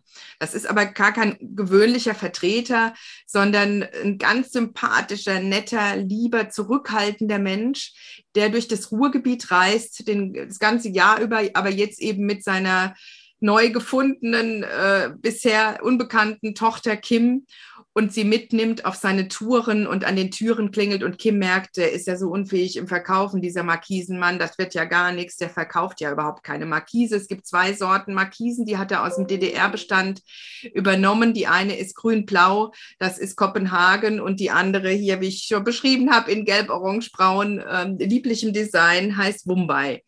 Und er kommt aber meistens gar nicht in die Türen rein und äh, schafft es gar nicht, da einen Fuß in die Tür zu bekommen. Die Leute schicken ihn vorher schon weg. Ist halt alles auch so ein bisschen ruhrgebietsmäßig schnottrig, in einem sehr schönen, lakonischen Ton erzählt Jan Weiler diese Kennenlerngeschichte von Tochter und Vater, die sich bisher nicht kannten, die aus völlig verschiedenen Welten kommen. Sie ist schon Tochter aus gutem Hause, die haben Geld. Der Markisenmann, der hat gar nichts. Der hat irgendwie eine kleine Bude, da kann er ihr ein zimmerloses Fenster anbieten. Sie ist also zuerst auch richtig empört. Und dann finden sich die beiden. Und was Kim kann, sie ist sehr, sie ist ein Improvisationstalent, ist sehr pfiffig. Das wird sich später dann auch noch, sie erzählt es rückwirkend, in Ich-Perspektive wird sich auch noch an ihrem Berufswunsch dann zeigen, was dann später aus ihr wird. Sie kann gut improvisieren und sie klingelt dann einfach und sagt, ich muss mal Pipi. Äh, und so kommt sie dann in die Wohnungen und der Markisenmann kann dann auch mal eine Markise an den Mann oder an die Frau bringen. Und eigentlich ist es eine Coming-of-Age-Geschichte. Es ist eine Kennenlerngeschichte, eine sehr, sehr enge Vater-Tochter-Geschichte und es endet ähm, äh, traurig, melancholisch, zu schön. Ich will nicht spoilern. Es, viele Sachen lösen sich sehr gut und sehr harmonisch, fast so ein bisschen märchenhaft. Und ich habe es überhaupt nicht schlimm gefunden. Ich habe es ja eine Weile so nachgesehen, denn er hat dieses Buch für seine Tochter geschrieben und das muss einfach so enden, wie es endet. Und er hat ganz viele Dinge reingeschrieben mit so einem liebevollen Elternblick und das in einer wunderschönen, lakonischen Sprache, die total in diese Region passt. Also lest den Markisenmann und fahrt ins Ruhr Ruhrgebiet in Urlaub. Ich kann euch das nur empfehlen. Es sind, wohnen tolle Menschen da und die gehen dann in Akropolis ähm, Wurstbuden und die gehen in das Eiscafé Venezia und die sitzen am Rhein-Herne-Kanal in Essen und glauben, das ist das Meer. Und das ist wunderbar und zauberhaft erzählt, kostet 22 Euro gebunden, erscheint aber bestimmt bald, bald, bald dann auch schon als Taschenbuch. Aber es lohnt sich wirklich, es zu lesen. Es ist wunderschön geschrieben. Es ist eine tolle Geschichte. Es ist ein toller, mal anderer Sommerroman. 335 Seiten. Was habe ich noch nicht gesagt? Heine Verlag und gebunden. Genau. Tolle Hörbuchfassung auch von Lisa Hirdina. Ich habe mal Tschechisch gelernt. Also HRD, Hirdina, Hirdina. So. Genau, ganz toll, auch sehr lakonisch. Äh, die verleiht dann diese weibliche Stimme der Hauptprotagonistin, der Kim. Ja, große Empfehlung von mir in diesem Sommer. Mal eine ganz andere Sommerreise. Ja, das, den Roman hat er ja für seine Tochter geschrieben, hast du erzählt, und die ist ja Teenager. Würdest du also sagen, das kann man durchaus auch Jugendlichen äh, empfehlen und, und schenken? Die Tochter ist, glaube ich, inzwischen gar keine Teenagerin mehr. Sie ist schon älter, aber ähm, ich habe es tatsächlich auch überlegt. Ich habe einen 14-jährigen Sohn und da ich das Hörbuch habe und der sehr hörbuchaffin ist, habe ich gedacht, das ähm, kriegt er auch, das Hörbuch zu hören. Ich finde ja, auf jeden Fall. Es ist auch eine kleine Liebesgeschichte mit drin und es ist eben erzählt, die Erzählstimme ist dieses junge Mädchen und äh, die spricht natürlich, wie, wie junge Mädchen das so beschreiben würden, aus Ich-Perspektive. Ich finde es eine tolle Geschichte. Es ist auch wirklich so über das Leben äh, ich habe es mich selber tatsächlich auch gefragt, auch so für Patenkinder und so weiter. Ich finde es auf jeden Fall sehr geeignet. Mhm. Ich kann das Literaturgebiet literarisch auch nur empfehlen, tatsächlich, weil ich seit einigen Jahren ähm, durch, durch kuriose Umstände ähm, in, der, in der Jury genau. ja. Literaturpreis Ruhr gelandet bin. Und mir erst gedacht habe, hm, naja, also das, was du natürlich auch erzählt hast, klar, so Zeche und Ruhrkumpels und ähm, und man kennt eher so den, den Industrieschick. Wie wird das, wie ist das dann literarisch? Und ich habe in den letzten Jahren dadurch so viel großartige Literatur entdecken dürfen. Das also ist für mich tatsächlich ein, großes Geschenk gewesen, weil man ja natürlich sehr, sehr viel lesen muss, wenn man in so einer Literaturpreisjury ist. Und das war ein großes Geschenk. Also von Sachbüchern über Poesie, über Romane und Krimis ist da alles mit dabei. Und ähm, mich freut das äh, tatsächlich sehr. Vielleicht, also wenn man mal Lust hat, gerade ist es ja so in lokalen Buchhandlungen, kann man immer noch mal direkt fragen, wie sieht es denn eigentlich mit, mit AutorInnen aus der Region aus? Die haben da ja meist ziemlich viel Ahnung, die, die BuchhändlerInnen. Und das macht richtig Lust. Also, wie du es auch beschrieben hast, ne? Am besten man packt sich das dann vielleicht als Hörbuch ein, wenn man eh unterwegs ist oder liest es dann schon mal vorher. Gibt es ganz viel zu entdecken und die, der Kultur, äh, der Kreativbereich des Ruhrgebiets wird definitiv unterschätzt. Ging mir vorher auch so, sehe ich jetzt ganz anders. Ich darf natürlich nichts, äh, auch in diesem Jahr nichts zum Markisenmann sagen, aber, äh, aber grundsätzlich freue ich mich immer über alle Bücher, die da eingereicht werden und für mich ist das ein großes Geschenk. Also ähm, go for it das dabei. ist auf jeden Fall eine unterschätzte Region, finde ich auch. Wir haben da auch so tolle, ich habe noch Dialoge im Kopf, ne? Zum Beispiel, wir stehen an der Bushaltestelle, Zeche Zollverein, da ist ein Riesengelände ähm, und da kann man auch so rumfahren mit dem Bus. Wir stehen also da und dann kommt jemand irgendwie nach Minuten und sagt, warten Sie auf den Bus, da kommt nämlich heute keiner, ist Feiertag. Ne, so in dem Stil. Oder irgendwie Villa Hügel eintritt, wie so, ah, wir sind zu spät und so kommen wir noch rein, sagt er nur, wenn sie keinen Hund dabei haben. Also es ist alles immer so ein bisschen um die Ecke und so unheimlich lakonisch, aber sehr, sehr sympathisch. Ja. Und ich würde immer wieder hinfahren, ist von uns tatsächlich jetzt auch nicht so weit. Äh, Volkwang Museum, unglaublich, unfassbar. Man denkt wirklich, man ist im äh, Musée d'Orsay in Paris, was da für äh, Rodins hängen und äh, stehen und, und Van Goghs hängen. Unglaublich. Ich glaube auch noch ohne Eintritt kostenlos. Ähm, also Wahnsinn. Äh, wirklich eine tolle, unterschätzte Region. Und dieses Buch macht das Ganze nochmal etwas zauberhafter und liebenswerter. Und ich möchte auch, glaube ich, jetzt gleich nochmal ins Eiscafé Venezia nach dieser Aufnahme. Ja, das ist ganz, ganz typisch. Und ähm, auf jeden Fall, ich, bist du dann, welches wo wir schon dabei sind, auch bei Getränken, welches Eis isst du dann? Weil ähm, ich bin ja auf jeden Fall Team Spaghetti-Eis. Ich bin seit 100 Jahren Team Spaghetti-Eis. Ja. Genau, ja. Hm. Und auch nicht diese Shishi-Spaghetti-Eise, Carla, ne? Das ganz, ganz normale. Und was aber, aber so normal ist ja auch wieder nicht. Also, wo ich ja drauf bestehe, das machen nicht alle, ist das Herz aus Sahne. Also innen drin, unter dem Spaghetti-Hügel, muss ein bisschen Sahne sein ja, auf jeden Fall. Und dann und, aber, und Kokos. Drüber. Das machen nicht alle. Und oben drüber scheiden sich die Geister. Bist du Team Kokos oder weiße Schokolade? Kokos. Ja, ich nehme mich auch. Ganz oft ist jetzt weiße Schokolade oben drauf, das wird dann so süß. Und dieses Herz aus Sahne machen auch nicht alle unten rein. Und der Clou ist nämlich, wenn dann das Spaghetti-Eis da drüber kommt, dann friert diese Sahne ja so ein bisschen an und ist so crispy, wenn man dann da reinsticht. Also das ist gar nicht so einfach, so ein Spaghetti-Eis. Ne?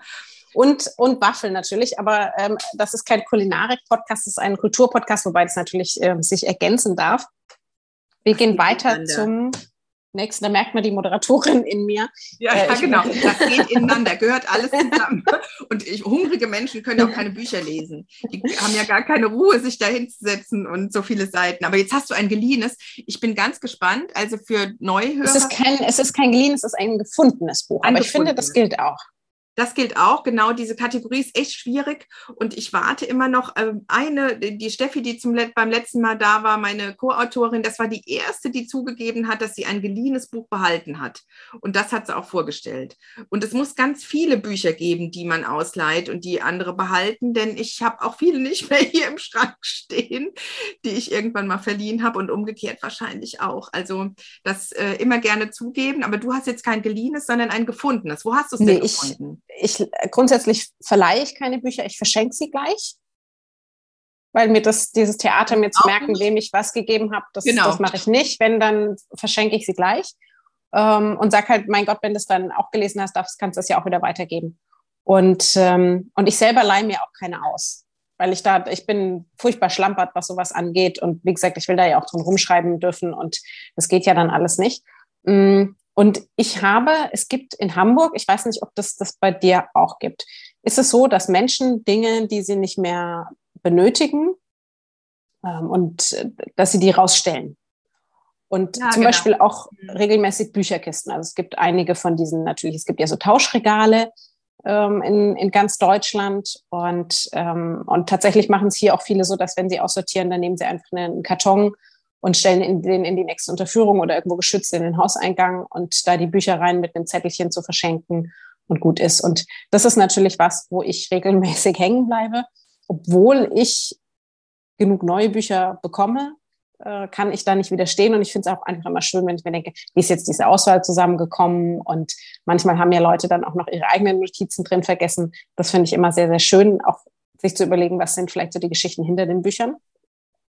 Und vor einiger Zeit ging ich mit meinem Hund spazieren und tatsächlich war ich gerade in einer, ich hatte irgendwie nicht so einen guten Tag und war mit dem Kopf ganz woanders. Und da muss ich auch mal aufpassen, dass der Hund den Karton nicht anpinkelt.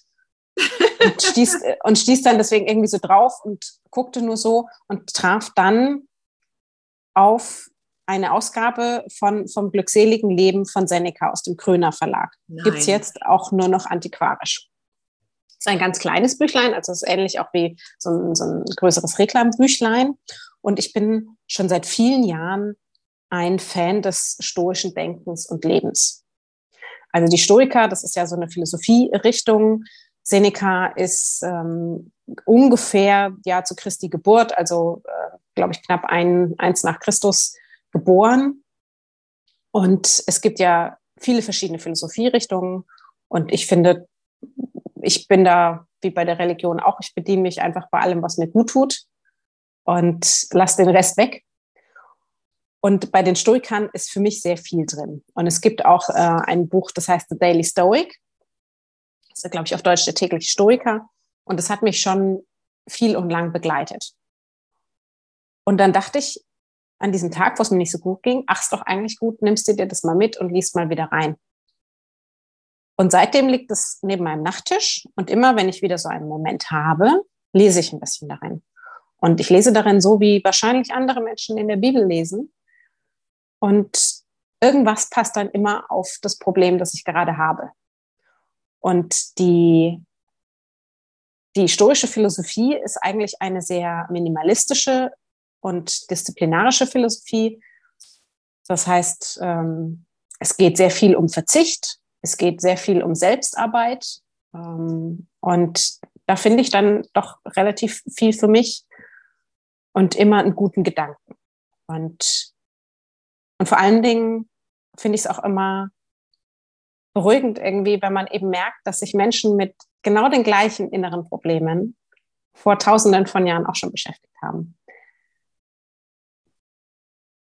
Da merkt man einfach, dass so, also so schlimm kann das Problem nicht sein. Und andere haben vielleicht auch schon eine Lösung für dich erarbeitet. Man muss ja nicht alles gleich, äh, nicht alles selber arbeiten. Und dazu habe ich auch ähm, ein, irgendwo ein Zitat. Also es sind jede, jede Menge Zitate drin und es klingt immer erstmal so ein bisschen nach Kalenderspruch. Man muss sich natürlich den Kontext dahinter immer ähm, vorstellen.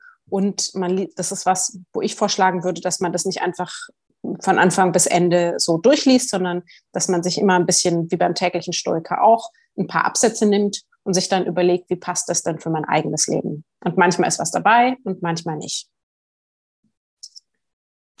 So, Seneca vom glückseligen Leben. Also in der Tugend liegt die wahre Glückseligkeit.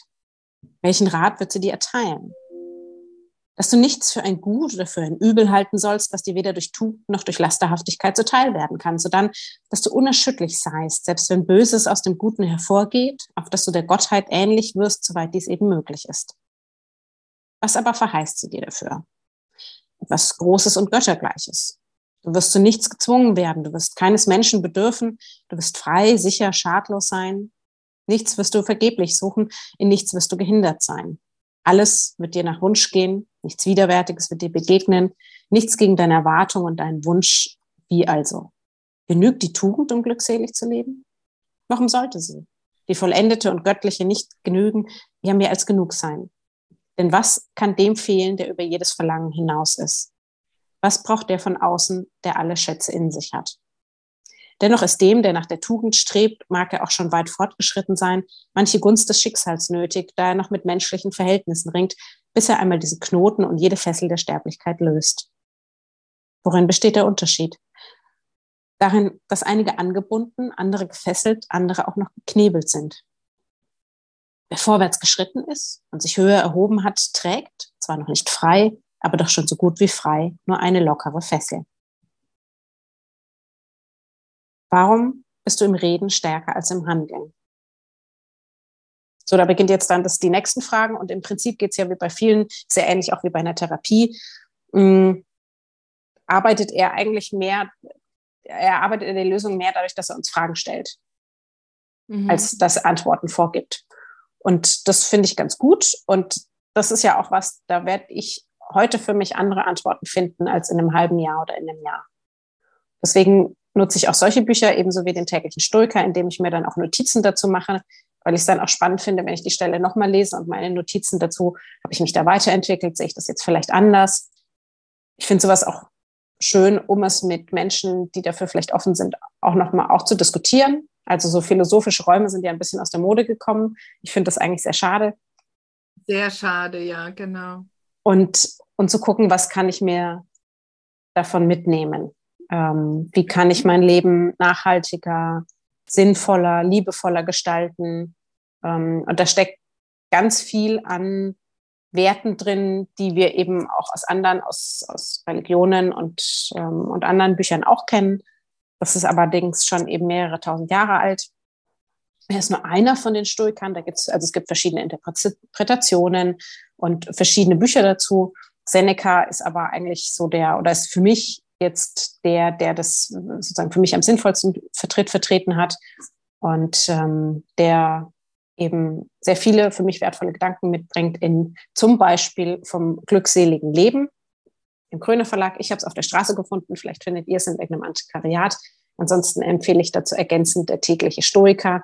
Das gibt es neu und da ist, wird eben jeden Tag sozusagen so ein philosophischer Gedanke aus dem Stoizismus vorgeschlagen und dann erklärt und dann kann man für sich damit arbeiten.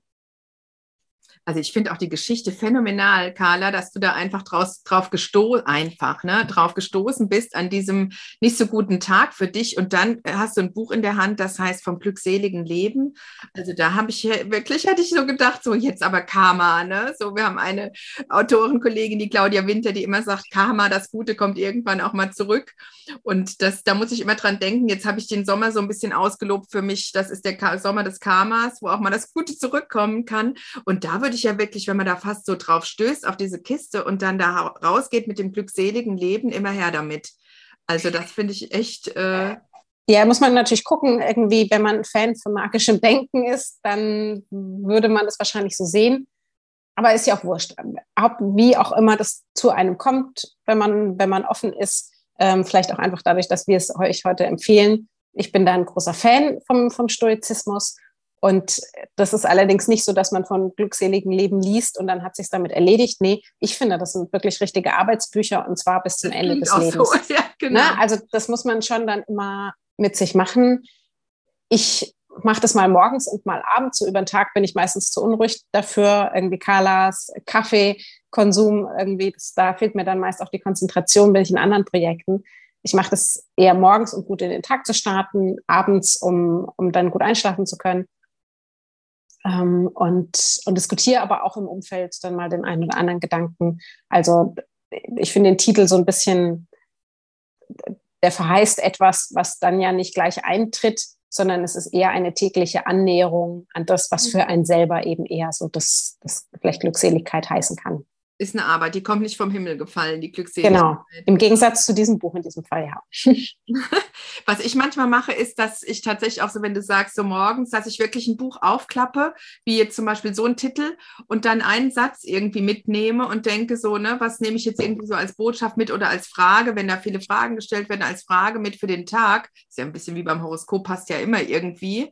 Und dass man dann wirklich so nicht das Ganze liest, ne, oder irgendwie auch keine Zeit vielleicht hat in dem Moment oder sich nicht nehmen kann und dann wirklich so einen Satz mitnimmt. Und das hört sich sehr danach an, als könnte man das da auch gut machen oder so eine Frage mit einfach mal durch den Tag nimmt.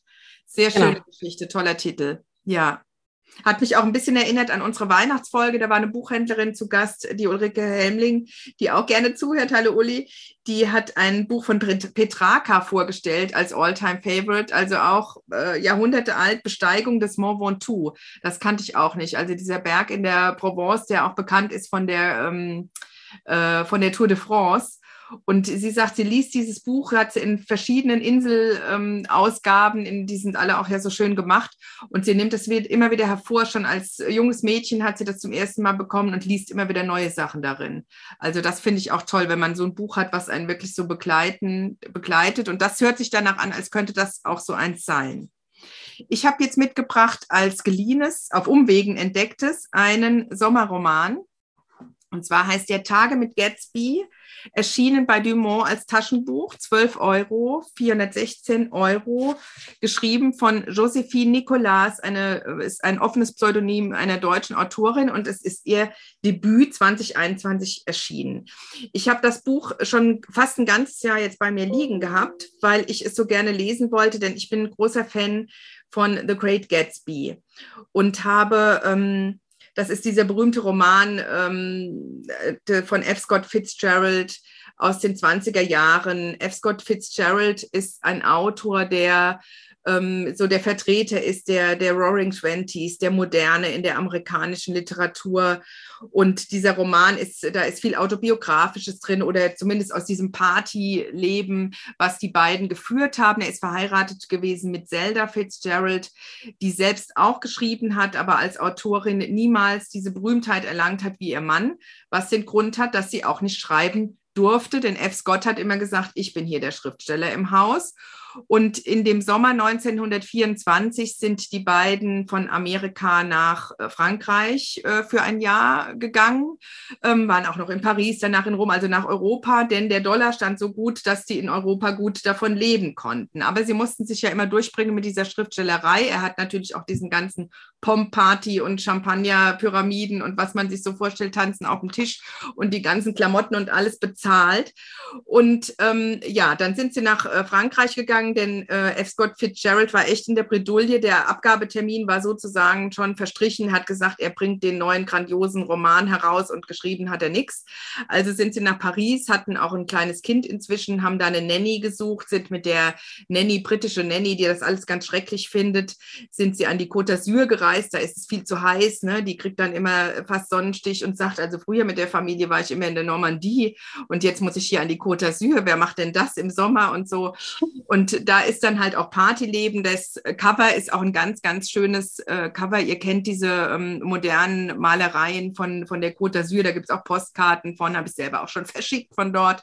Und man denkt quasi, man ist sofort in, an diesem Cap d'Antibes, äh, wo die ähm, Schönen und Reichen sich getroffen haben und da eben die Fitzgerald auch ein ausschweifendes, ähm, sehr ähm, äh, fröhliches Leben geführt haben und die sind wirklich gern gesehene Gäste auf jeder Party gewesen. Sie waren sehr unterhaltsam, ne? die waren beide klug, beide eloquent, die konnten Sachen erzählen und sie auf dem Tisch auch noch tanzen.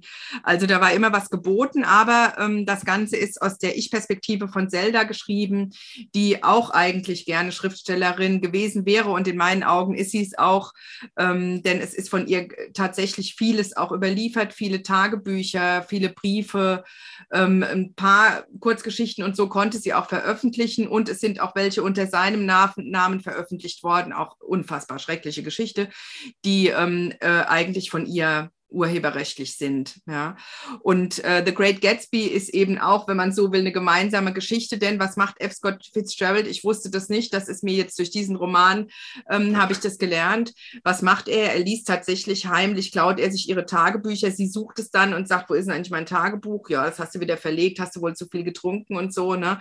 Und heimlich ähm, ähm, nimmt er daraus die Textpassagen und die Inhalte und vor allem auch dieses, ähm, ihr ganzes Herz und Schmerz, wie es an einer äh, Stelle heißt, ähm, ihr, ihr Denken, ihre Bilder, also was sie wohl besser konnte als er, wenn man das jetzt überhaupt vergleichen mag. Natürlich ist er ein großartiger Schriftsteller gewesen.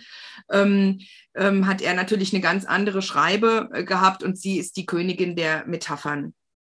Und das merkt man an jeder Stelle in diesem Roman, ähm, auch wenn es Worte sind, die, Nicole, die ähm, Josephine Nicolas Zelda zum Teil in den Mund legt, zum Teil aber auch äh, wörtlich zitiert. Sie ist die Königin der Bilder. Sie sagt zum Beispiel an einer Stelle, ähm, äh, äh, zu F. Scott, wir machen immer Seifenblasen, wir versuchen immer schönere Seifenblasen zu machen und wir werden so lange schöne Seifenblasen machen in unserem Leben, wir zwei als Paar, bis wir irgendwann keine Seife mehr haben oder kein Wasser.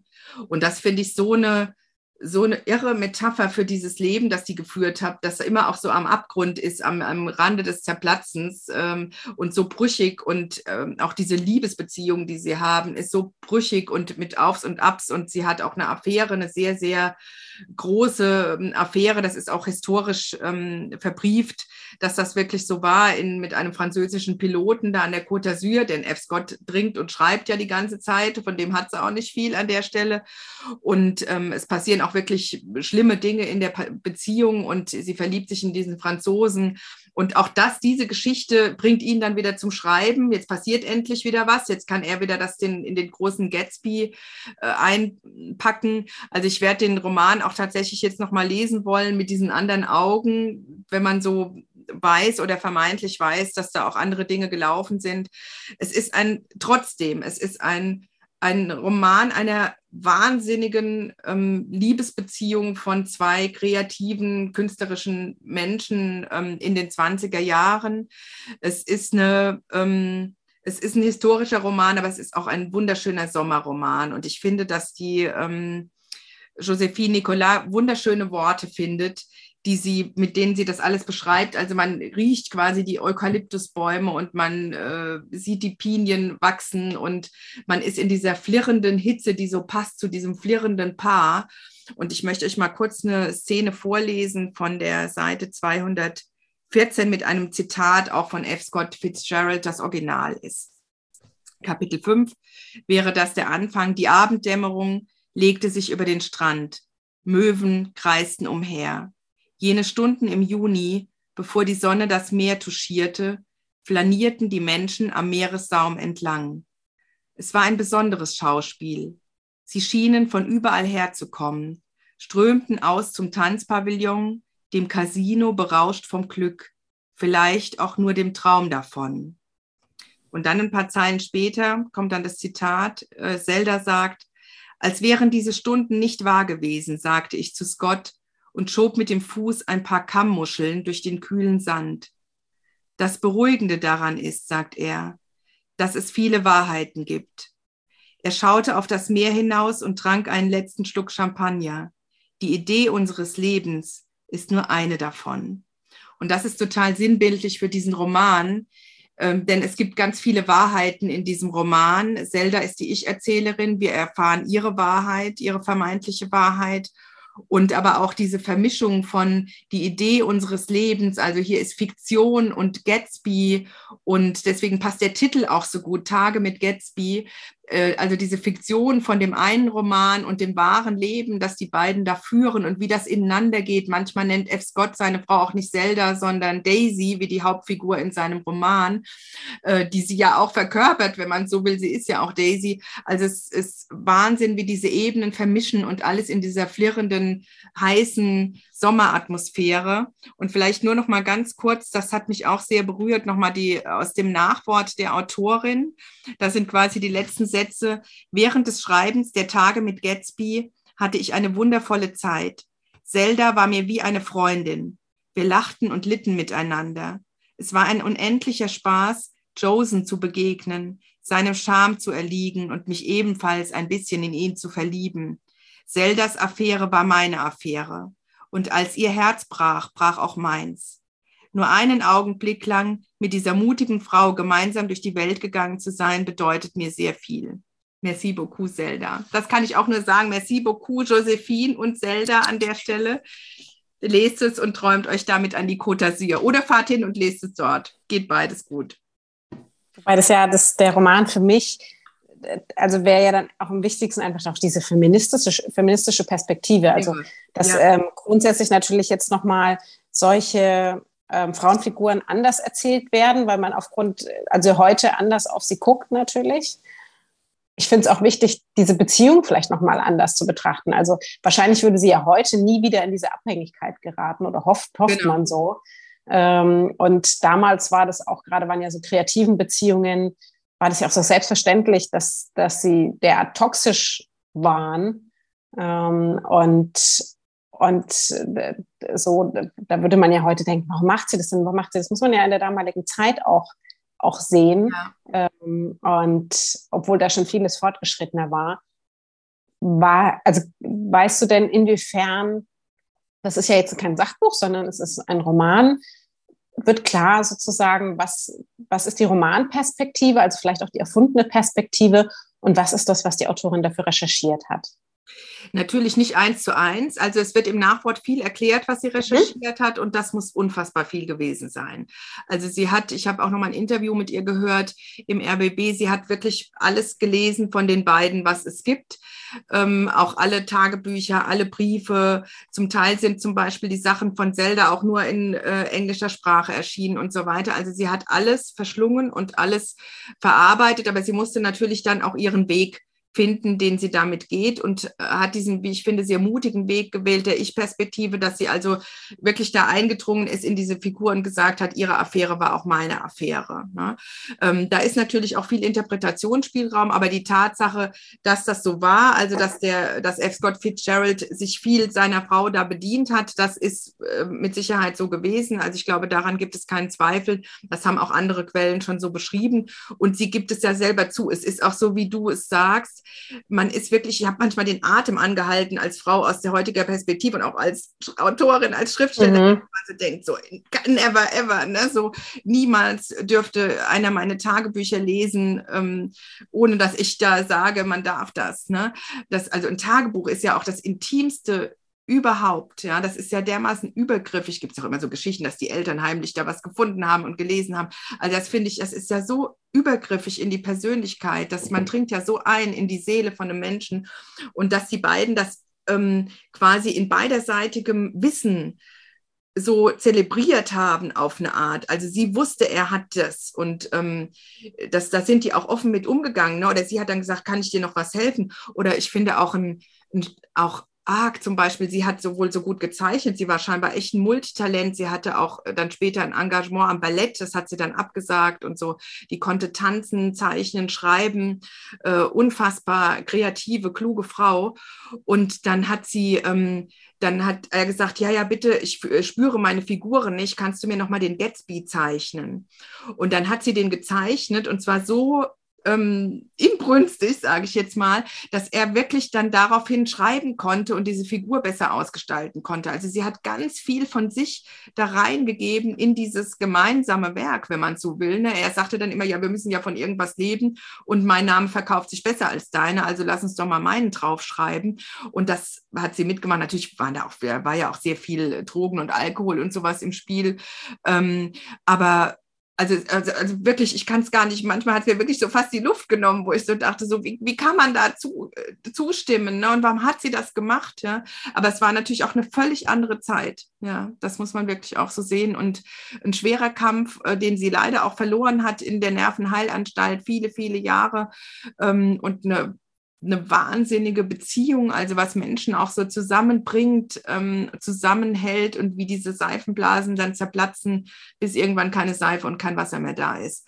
Ähm, und dann auch noch so schöne Literatur dann zum Teil hervorbringen. Das ist wirklich, also es hat mir wirklich manchmal echt die Luft genommen. Ja, ja ich, ich merke es noch. Also muss man auch wissen, wann man es liest ähm, wenn man sich nämlich denkt, wahrscheinlich, das ist, ach, das ist so ein schöner Unterhaltungsroman und ich träume mich da jetzt mal weg da ähm, hat man die Emotionen dahinter noch nicht mit bedacht. Aber finde ich super. Das also stimmt. Das hat mich lange ist, beschäftigt, auch ja. jetzt noch. Und wie du eben hattest du ja auch so ein Beispiel, so kennst du das auch, dass man dann anfängt zu recherchieren. Ja, genau. Habe ich das gelesen? So, jetzt will ich nochmal den Gatsby lesen. Dann gucke ich, wo sind denn die Briefe von Zelda? Also oft ist ja so, mit einem Buch ist es nicht geschehen, ne? sondern das nimmt dann so eine Vernetzung an und dann stößt man wieder und dann plötzlich, ach so, Hemingway war ja auch in Paris. Ne? Und dann fängt man da wieder an zu lesen. Und das ist so eine, so ein Netz an Literatur, das mag ich ehrlich gesagt auch sehr gerne, dass sich das dann so ausbreitet und von einer Geschichte kommt man in die nächste. Ja, und jetzt sind wir bei den blauen Geschichten. Was hast du Doch da? noch einen, eine lustige Verbindung, ja, weil wir dann wieder rüber schaffen zu Frauen, an die ich nachts denke, weil ja den Literaturnobelpreis, der eigentlich damals für Karen Blixen gedacht war, oder viele, dass sie dachten, den hat dann Hemingway bekommen. Und er hat selber nämlich damals gesagt, er finde, sie hätte das viel mehr verdient. Und das war aber natürlich damals noch eine, noch eine andere Zeit. Dementsprechend heute hätte sie ihn vielleicht bekommen. Und das ist ja was, deswegen finde ich das auch immer so gut bei diesen Büchern, dass wir auch mal sehen, wo ganz viel bis heute noch Männer behaupten, dass sie mit Musen arbeiten, war das eigentlich oft so, dass die Musen in Wirklichkeit die Arbeit gemacht haben und ausgenutzt wurden sozusagen für die vermeintliche Kreativität der Männer. Und ich, deswegen freue ich mich sehr über jedes Buch, das das enttarnt. Jetzt zu einem blauen Buch. Ja. Äh, und da habe ich ein bisschen geschummelt und zwei blaue Bücher draus gemacht. Ah. ich das hatte nämlich zuerst. Das ist hier unsere Show. Wir können so viele Bücher vorstellen, wie ihr aushaltet. Ich hatte erst äh, ausgewählt Nachtlichter von Amy Liptrow. Das ist beim BTB erschienen in der gebundenen Ausgabe. Und da ist es sehr blau. Also ich zeige dir das jetzt extra als Beweis. Es ist, ist deutlich blau. blau. Leider ist es jetzt in der Taschenbuchausgabe nicht mehr so. Da ist einfach nur noch die Autorin drauf. Ich finde das sehr schade, weil ich das vorherige Cover der gebundenen Ausgabe sehr viel schöner finde. Und zwar ähm, ist Amy Liptow ist Journalistin.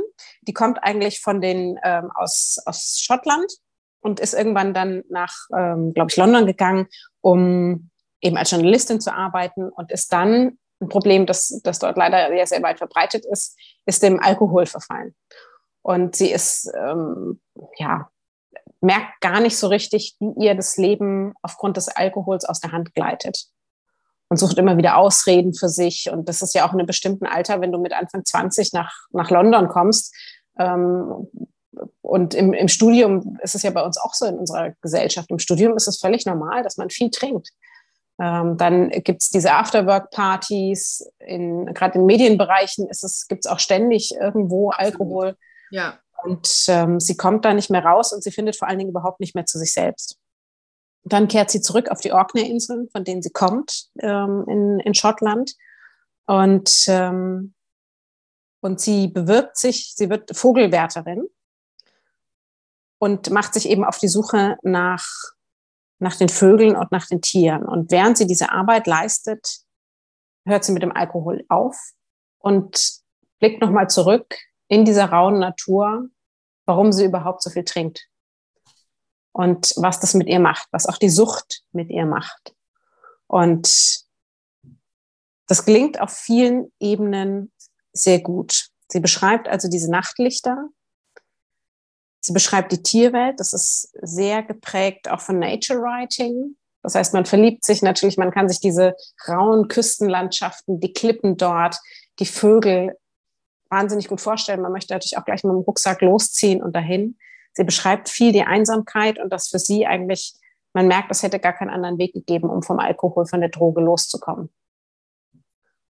Und sie hat es auch geschafft. Man kann ja auch auf, auf Instagram folgen. Ähm, sie geht sehr offen damit um. Es ist eine wahnsinnig starke Frau.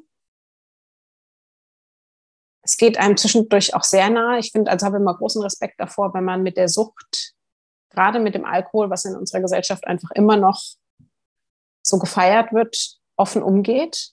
Und wenn man sagt, das, ähm, es hat mein, hat mein Leben ruiniert und ich nehme es mir jetzt wieder in die Hand weil da gehört ganz viel dazu. Und es ist nicht einfach so wie, ach, ab morgen esse ich jetzt keine, keine Kohlenhydrate mehr, sondern es wird einen das ganze Leben lang beschäftigen. Und nicht nur die, Da geht es ja nicht nur um die körperlichen Stoffe, die dann fehlen, sondern es geht auch um den seelischen Prozess, der dazu geführt hat. Und dem geht sie nach.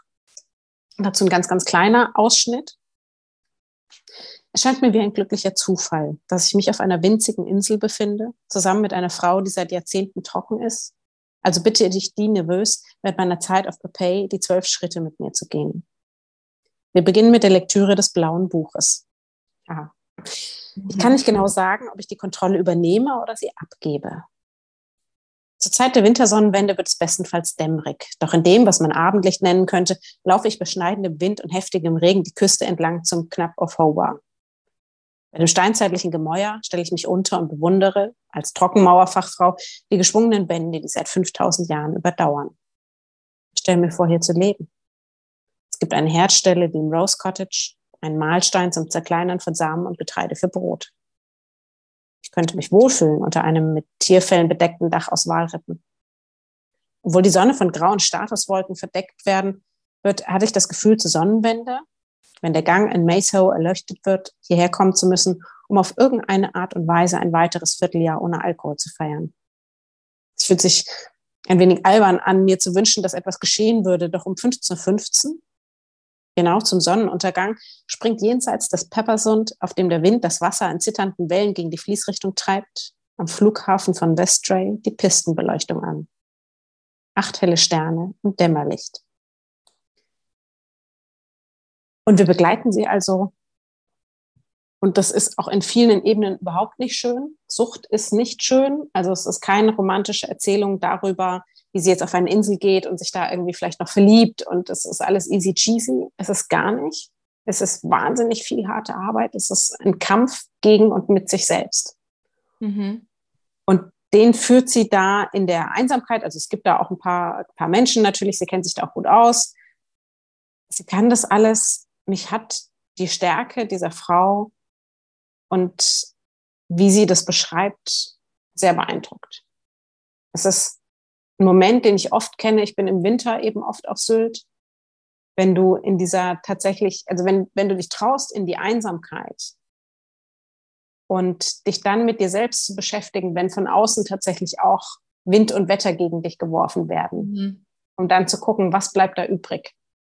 Wenn du all, wenn dir all die Ablenkungen wegfallen, wenn du wirklich mit dem allein bist und alle Schichten abgetragen hast, die du zum Selbstschutz sonst in der Gesellschaft mit dir rumträgst.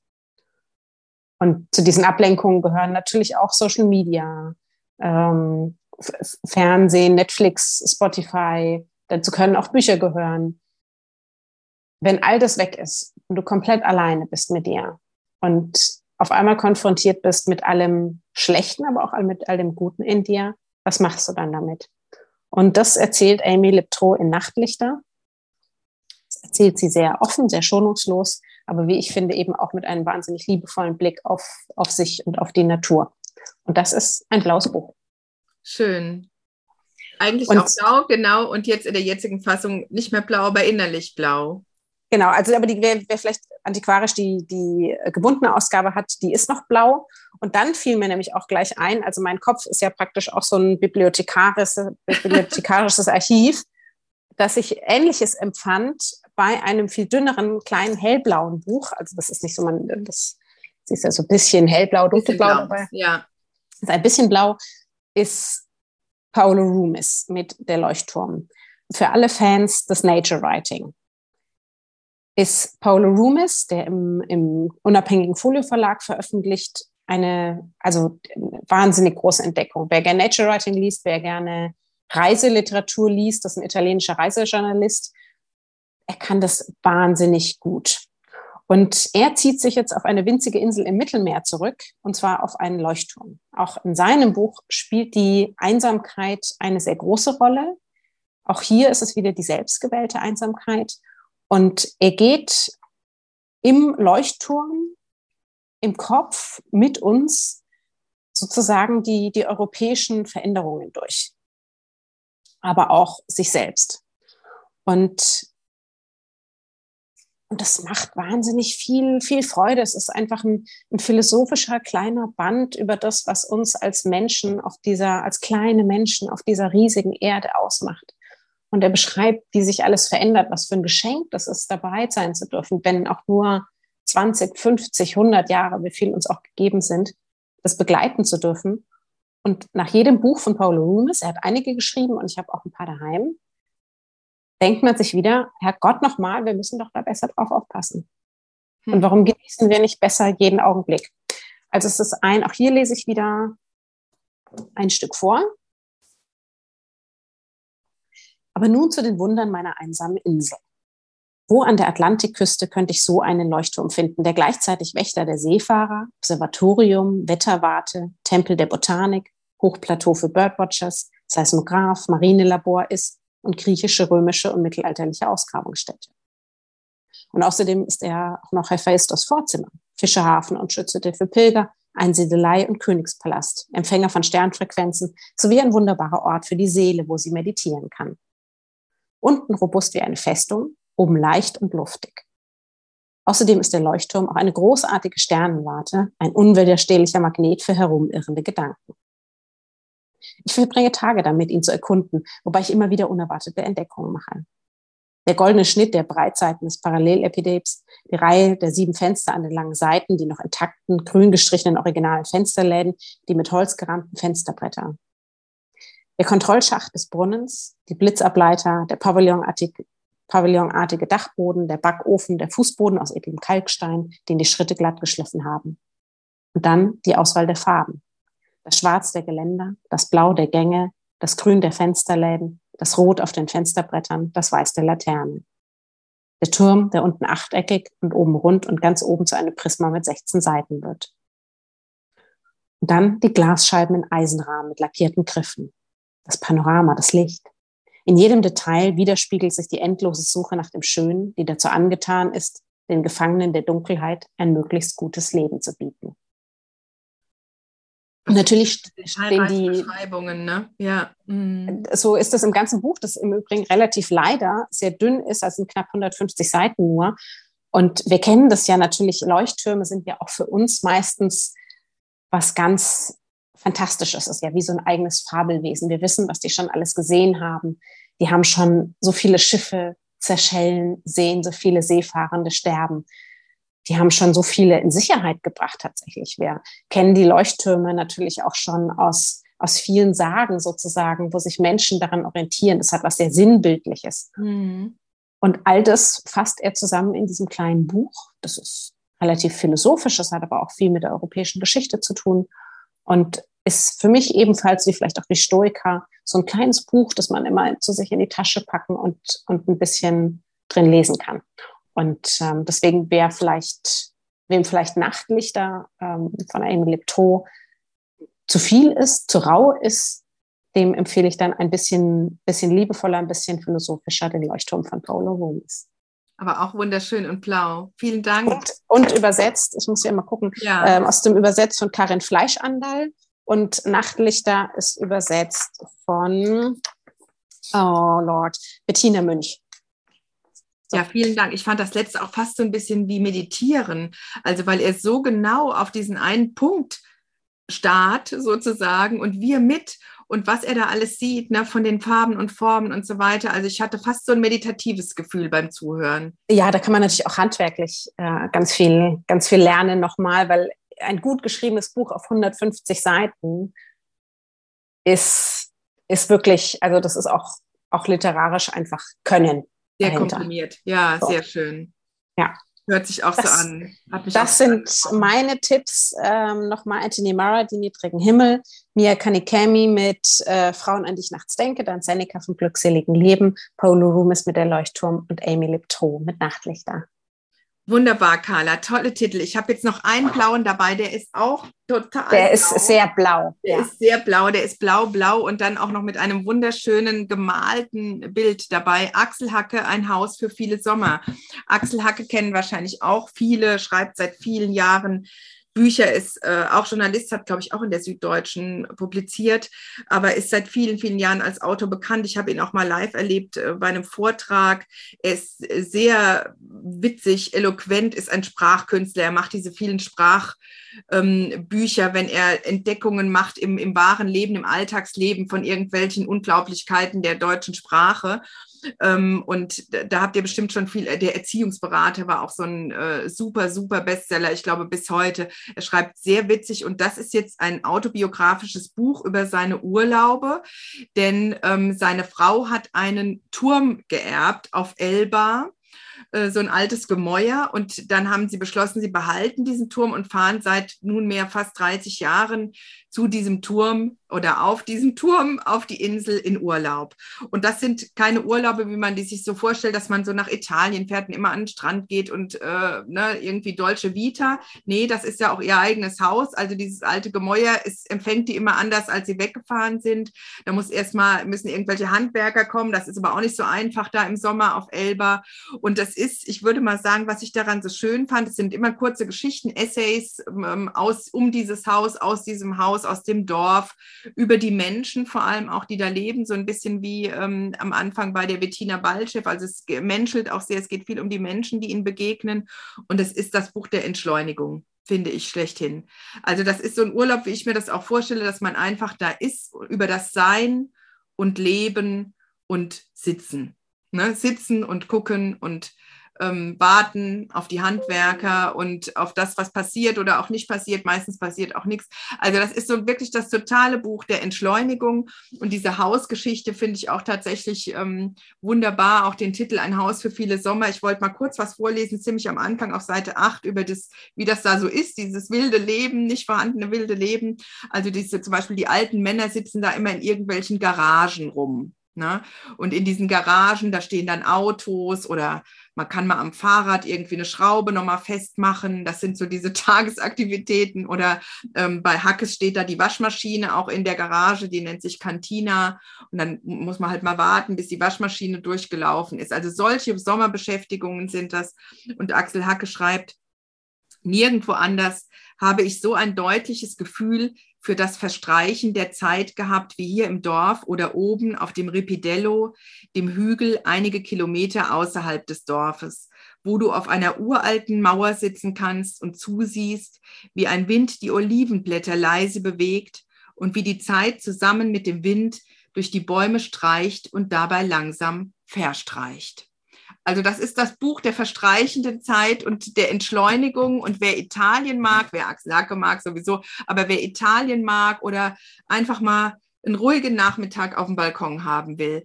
Äh, für den ist dieses Buch, ich finde es wunderschön gemacht, in blauem Leinen gebunden, also blaue Leinenbücher mit äh, Lesebändchen. Da bin ich sowieso, schmelze ich dahin.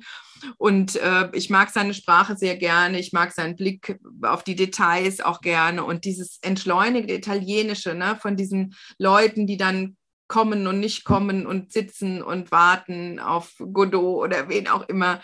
Ähm, das hat mich sehr berührt und angesprochen und es hat, es hat so eine sommerliche Leichtigkeit und wirklich weg von diesem hektischen, ich muss noch dies getaktet, ne? was müssen wir heute alles noch erledigen nach diesem Podcast.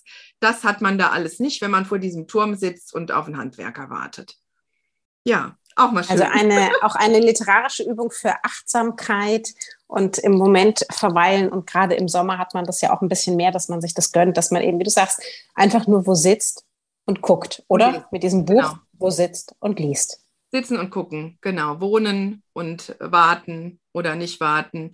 Und das finde ich, ich hatte auch äh, tatsächlich selber auch mal so ein Erweckungserlebnis mit, äh, da waren die Kinder noch jünger und wir waren äh, am Meer in Urlaub. Wir fahren sehr gern zur Ostsee und waren auf dem Rückweg.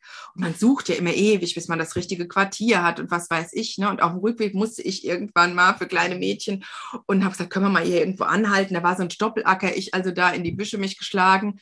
Und dann letzten Endes wurde das ein stundenlanger Stopp, weil die Kinder dann da über einen Stoppelacker gerannt sind. Und das war war wirklich so ein Van Goghscher Stoppelacker. Die rannten da hoch auf so eine Höhe und hinter dieser Höhe waren die nicht mehr zu sehen und hatten so einen Spaß mit ihren Barfüßen da über diese Stoppeln zu rennen. Und mein Mann und ich, wir saßen einfach nur da und haben geguckt und ich habe gesagt, das möchte ich bitte nächstes Jahr im Urlaub haben einfach nur sitzen und Stoppelacker. Also das war wirklich so, äh, so ein bullerbüsches äh, Erlebnis. Das ist ja auch, mhm. wenn ich bei der Ferien auf Saltdruck kann, da passiert ja auch nicht viel. Ne? Die machen Marmelade und das ist ja jetzt nicht so eine Abenteuerreise wie bei den fünf Freunden. So furchtbar viele Dinge passieren da gar nicht. Aber dieses Sitzen oder wie Astrid Lindgren ja mal sagte, irgendwann muss man auch mal die Zeit haben, um nur da zu sitzen und vor sich hinzuschauen, so ähnlich. Ja. Also das äh, habe ich da sehr gefunden in diesem Buch und das ist auch eine große Sehnsucht von mir. Sitzen und gucken und nichts denken. Und sich die Sonne auf, auf sich scheinen lassen und sich irgendwie freuen, wenn da sich die Blätter im Olivenhain bewegen. Ja, und, so und vielleicht doch bei Gelegenheit ein, ein bis mehrere gute Bücher zu lesen. Genau. Das, die Gelegenheit hat man ja dann noch mehr in diesem Entschleunigtsein und wir hoffen, wir haben euch dafür ganz viele Bücher vorgestellt. Jetzt haben wir nur noch zwei Mini-Kategorien, nämlich den Bücherort. Da wollte ich dich noch mal fragen, eine Frau, die so viele Bücher liest, Carla, wie du, hast du einen Ort, an dem du am liebsten liest? Müssen wir dich vorstellen in einem Ohrensessel, den du von deiner Urgroßmutter geerbt hast und oder von wem auch immer. Oder äh, sitzt das, auf Balkon oder am, an der Elbe. Wo liest du? Also grundsätzlich werde ich äh, öffentliche, meine öffentlichen Lieblingsplätze nicht verraten, weil es sollen ja auch Geheimplätze bleiben. Ja. Aber ich lese und arbeite eigentlich am allerliebsten auch im Zug. Also ich liebe es, außen in Bewegung zu sein und ja. ich habe da tatsächlich, ich bin eine fanatische Buch, äh, fanatische Zugliebhaberin auch. Das, ich weiß, alle Menschen haben schlechte Erfahrungen und ich weiß nicht was, aber ich liebe Zugfahren. Und mir macht es auch überhaupt nichts aus, wenn dann mal ein Zug ausfällt, weil dann habe ich einen Grund, noch irgendwo später zu kommen. Ich bin ja auch jemand, ich habe ja die, ähm, habe nichts auf Push auf dem Handy, ich habe auch keine E-Mails auf dem Handy. Ich liebe es, nicht erreichbar zu sein und habe dann einfach noch mehr Raum, um wirklich zu lesen, um mit Texten zu arbeiten, um, wie du sagst, auch um einfach rauszugucken. Und mich inspiriert schon das, was ich dann immer draußen sehe, dass man mhm. vorbeigetragen wird. Ich fahre da auch, manchmal fahre ich am liebsten abends, dann am liebsten tagsüber. Ich habe ne, natürlich die, diese Strecke nach Sylt, ist eine meiner Lieblingsstrecken. Ähm, ich mag das wahnsinnig gern, auch mit anderen Menschen dann im Zug über Literatur ins Gespräch zu kommen, indem man halt sagt, ach, was lesen Sie denn gerade? Und ähm, warum gefällt Ihnen das so gut? Und dann ist das ja, wenn man Menschen auf Literatur anspricht, spricht man sie ja eigentlich auf ihr Leben an. Und, und dann öffnet sich so viel mehr. Also von daher, mein allerliebster Literaturort ist eigentlich die Bahn. Wie schön, das kann ich sehr gut verstehen. Sehr schöner Ort. Und auch dieses Vorbeiziehen der Landschaft, ein ähnliches Gefühl habe ich am Fluss sitzend. Also ich glaube, das setzt irgendwie, man kommt so in diesen Flow, ne? diese Bewegung, diese gleichmäßige Bewegung, wenn man da sitzt und zum Fenster raus guckt oder auch auf einen Fluss guckt, setzt im Kopf auch Bewegung frei, ist so mein Eindruck. Und mich macht es auch sehr ruhig tatsächlich. Also das, und das hätte ich nie beim Autofahren, das hätte ich nie in einem Flugzeug das ist einfach auch die, der Zug mit all den Geräuschen, die dazugehören, mit ich kann dann Kaffee trinken, ähm, sind wir wieder beim Kaffee. Ähm, ich in, in ganz vielen Bereichen macht es irgendwie was mit mir, was mich wie ein kleines Baby in seinem Kinderwagen, was mich beruhigt. ja, selbst, genau. selbst in Stresssituationen, selbst wenn alles Mögliche ausfällt und so, was mich beruhigt und, und und dann mich so öffnet, dass, dass ich dann in dem Moment sehr gut bin mit Literatur, mit Texten in Büchern. Und Zugfahren ist ja in diesem Sommer so beworben durch das 9-Euro-Ticket. Ich habe den Eindruck, ich habe es auch, viele Leute praktizieren das wirklich schon, muss vielleicht auch so ein bisschen anlaufen, aber ich stelle es fest so in meinem Umfeld. Deswegen Zugfahren Lesen, Schreiben, das ist doch ideale, ideale Botschaft auch für diesen Sommer. Ich habe noch ein Zitat mitgebracht aus der Kategorie dieser eine wunderbare Satz. Und ich dachte, wir müssen vielleicht noch ein bisschen, wir brauchen noch einen Ticken mehr, also mehr mit zwei E in dieser Folge und habe deswegen auch ein blaues Buch mitgebracht aus der Reihe Blue Notes, die Carla wird die kennen, am Meer. Hast du wahrscheinlich auch in deinem Regal. Sehr, auch sehr, sehr, sehr, sehr schön. Wundervoll. Auch nicht nur nicht nur inhaltlich, sondern auch herstellerisch sehr schön gemacht. Wundervolle Reihe aus äh, Mainz ist noch aus der Edition Ebersbach, die heißt inzwischen Ebersbach und Simon. Ähm, das ist ein Verlag von zwei Frauen geführt, die ganz, ganz viele Literatur von Frauen, von Schriftstellerinnen publizieren und auch viele Anthologien oder historische Hintergründe von Frauen aus den 20er Jahren in Paris, in Berlin und so weiter. Also ich habe einige hier und eben auch diese Anthologie am Meer, Erzählungen und Gedichte. Und da werden, kommen verschiedene Schriftstellerinnen zu Wort, die ähm, über das Meer geschrieben haben. Das ist also auch eine tolle Sommerlektüre, ihr merkt es, ne? letzter Satz und noch direkt noch ein blaues Buch untergejubelt.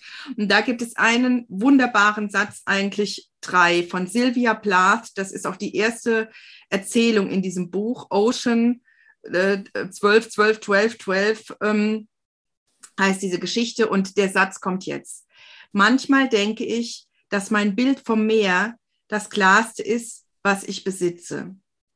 Ich trage es in mir, verbannt wie ich bin, wie die purpurnen, weiß umrandeten Glückssteine oder die blauschaligen Muscheln, deren inneres Regenbogenfarben schimmert wie die Fingernägel von Engeln. Und in einer Welle der Erinnerung werden die Farben tiefer und glänzend, die frühe Welt holt Atem. Und das wollten wir euch noch wünschen, dass ihr in diesem Sommer Atem holen könnt, dass ihr ganz viel mehr in euch außerhalb findet. Ähm, wir haben versucht, mit dieser Reisefolge, nenne ich die jetzt mal, ganz viele innere Reisen zu beschreiben.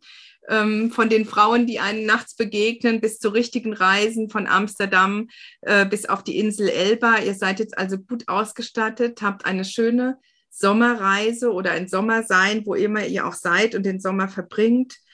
Und äh, ja, wir packen alles in die Show Notes, natürlich auch, wie ihr Carla findet und welche Bücher wir vorgestellt haben, wo ihr die findet. Das kommt alles in die Show Notes. Wie immer auch der Appell, abonniert gerne meinen Podcast Bücher feiern. Ihr habt auch äh, gehört, Carla hat auch einen tollen Podcast, einen sehr großen von Random House mit dem Günther zusammen. Long Story Short, verlinke ich euch auch. Ähm, man kann ja gar nicht genug Podcasts hören und Bücherpodcasts sowieso nicht. Deswegen ähm, sehen wir das alles irgendwie nicht als Konkurrenz, sondern als lest einfach tolle Bücher. Deswegen haben wir uns heute auch hier zusammengetan und und gefunden. Und ähm, ja, hoffentlich machen wir auch noch, sehen wir uns noch häufiger, Carla, hoffentlich auch mal bald in Live, wo auch immer, wie auch immer, und machen zusammen schöne Dinge. Denn das ist einfach wunderbar. Mir geht's Herz auf, mit Menschen zusammen zu sein und sich unterhalten zu können, die Bücher so lieben, wie ich das tue. Und ähm, ja, also deswegen abonniert den Podcast, dann habe ich auch die Chance, ab und an kostenlose Rezensionsexemplare zu bekommen. Alles andere pushe ich hier rein und finanziere das selber. Und ja, habt eine gute Zeit, habt einen schönen Sommer. Carla, es war mir ein Fest. Kaffee mit Carla ist super. Vielen, vielen Dank für die Einladung. Ich freue mich über alle, die vielleicht darauf auf mich gestoßen sind oder eben auf weitere gute Literatur. Kommt gern für Folgengespräche, würde ich jetzt mal sagen, für Folgenliebe zur Literatur auch auf Social Media auf uns zurück. Und natürlich ähm, die, den Hinweis möchte ich, möchte ich immer und überall geben, mehr, mehr über Literatur, von Literatur gibt es natürlich in jeder guten, unabhängigen Buchhandlung vor Ort. Und sollten all unsere Tipps nichts für euch gewesen sein, dort finden sich noch viele, viele mehr. Genau, das ist ein super Tipp. Die haben so viel gelesen und wissen auch genau, was ihre Kundinnen und Kunden so lieben. Deswegen macht das auf jeden Fall. Ja, bleibt uns wohlgesonnen, geht auf Social Media. Da gibt es auch ganz, ganz viele Insta-Lives, zum Beispiel bei Carla über den Sommer, wo sie mit tollen Autorinnen und Autoren ähm, Live-Interviews macht zu aktuellen Büchern. Da kriegt ihr noch viel mehr Tipps. Also ich glaube, ihr seid jetzt super rundum ausgestattet. Hab vielen Dank fürs Zuhören und alles Liebe, alles Gute. Happy Reading. Ihr Lieben, ich habe noch ein kleines PS, ein Sommer-PS. Und zwar geben meine Kollegin Katja von Eismond und ich einmal im Jahr einen Wochenend-Workshop für Startende beim Schreiben. Der heißt, ich wollte immer schon mal ein Buch schreiben. In diesem Jahr findet der am 20. und 21. August statt in der alten Paketpost, ein unglaublich zauberhaftes, schönes, altes Gemäuer in Bad Honnef bei Bonn. Und es gibt noch freie Plätze. Alle Infos dazu findet ihr auf meiner Homepage www.sommer-frisch.de. Da stehen auch Stimmen zum Beispiel von bisherigen Teilnehmenden. Und was soll ich sagen? Es ist jedes Mal so ein bisschen wie ein Urlaub auf einer Insel. Man hat das Gefühl, man war viel länger weg als diese zwei Tage. Selbst mir geht es auch so, auch wenn ich weiß, was einen da erwartet. Es ist jedes Mal so ein bisschen wie Eintauchen, Abtauchen in die Welt des Schreibens. Und hinterher, ja, tauchen wir alle auf und sind ein bisschen anders geworden, gucken etwas anders auf die Welt, auf das Lesen, auf das Schreiben und kommen aus einem Inspirationsbad heraus, optimalerweise. Wer also daran Interesse hat, schaut gerne nach. Ich würde mich freuen. Ich freue mich immer, euch zu sehen, euch zu hören, dass ihr mir zuhört. Schreibt mir gerne, wie euch der Podcast gefällt. Und ich freue mich jetzt schon auf den nächsten im Herbst. Bis dahin, alles Liebe, eure Usch, kommt gut durch den Sommer.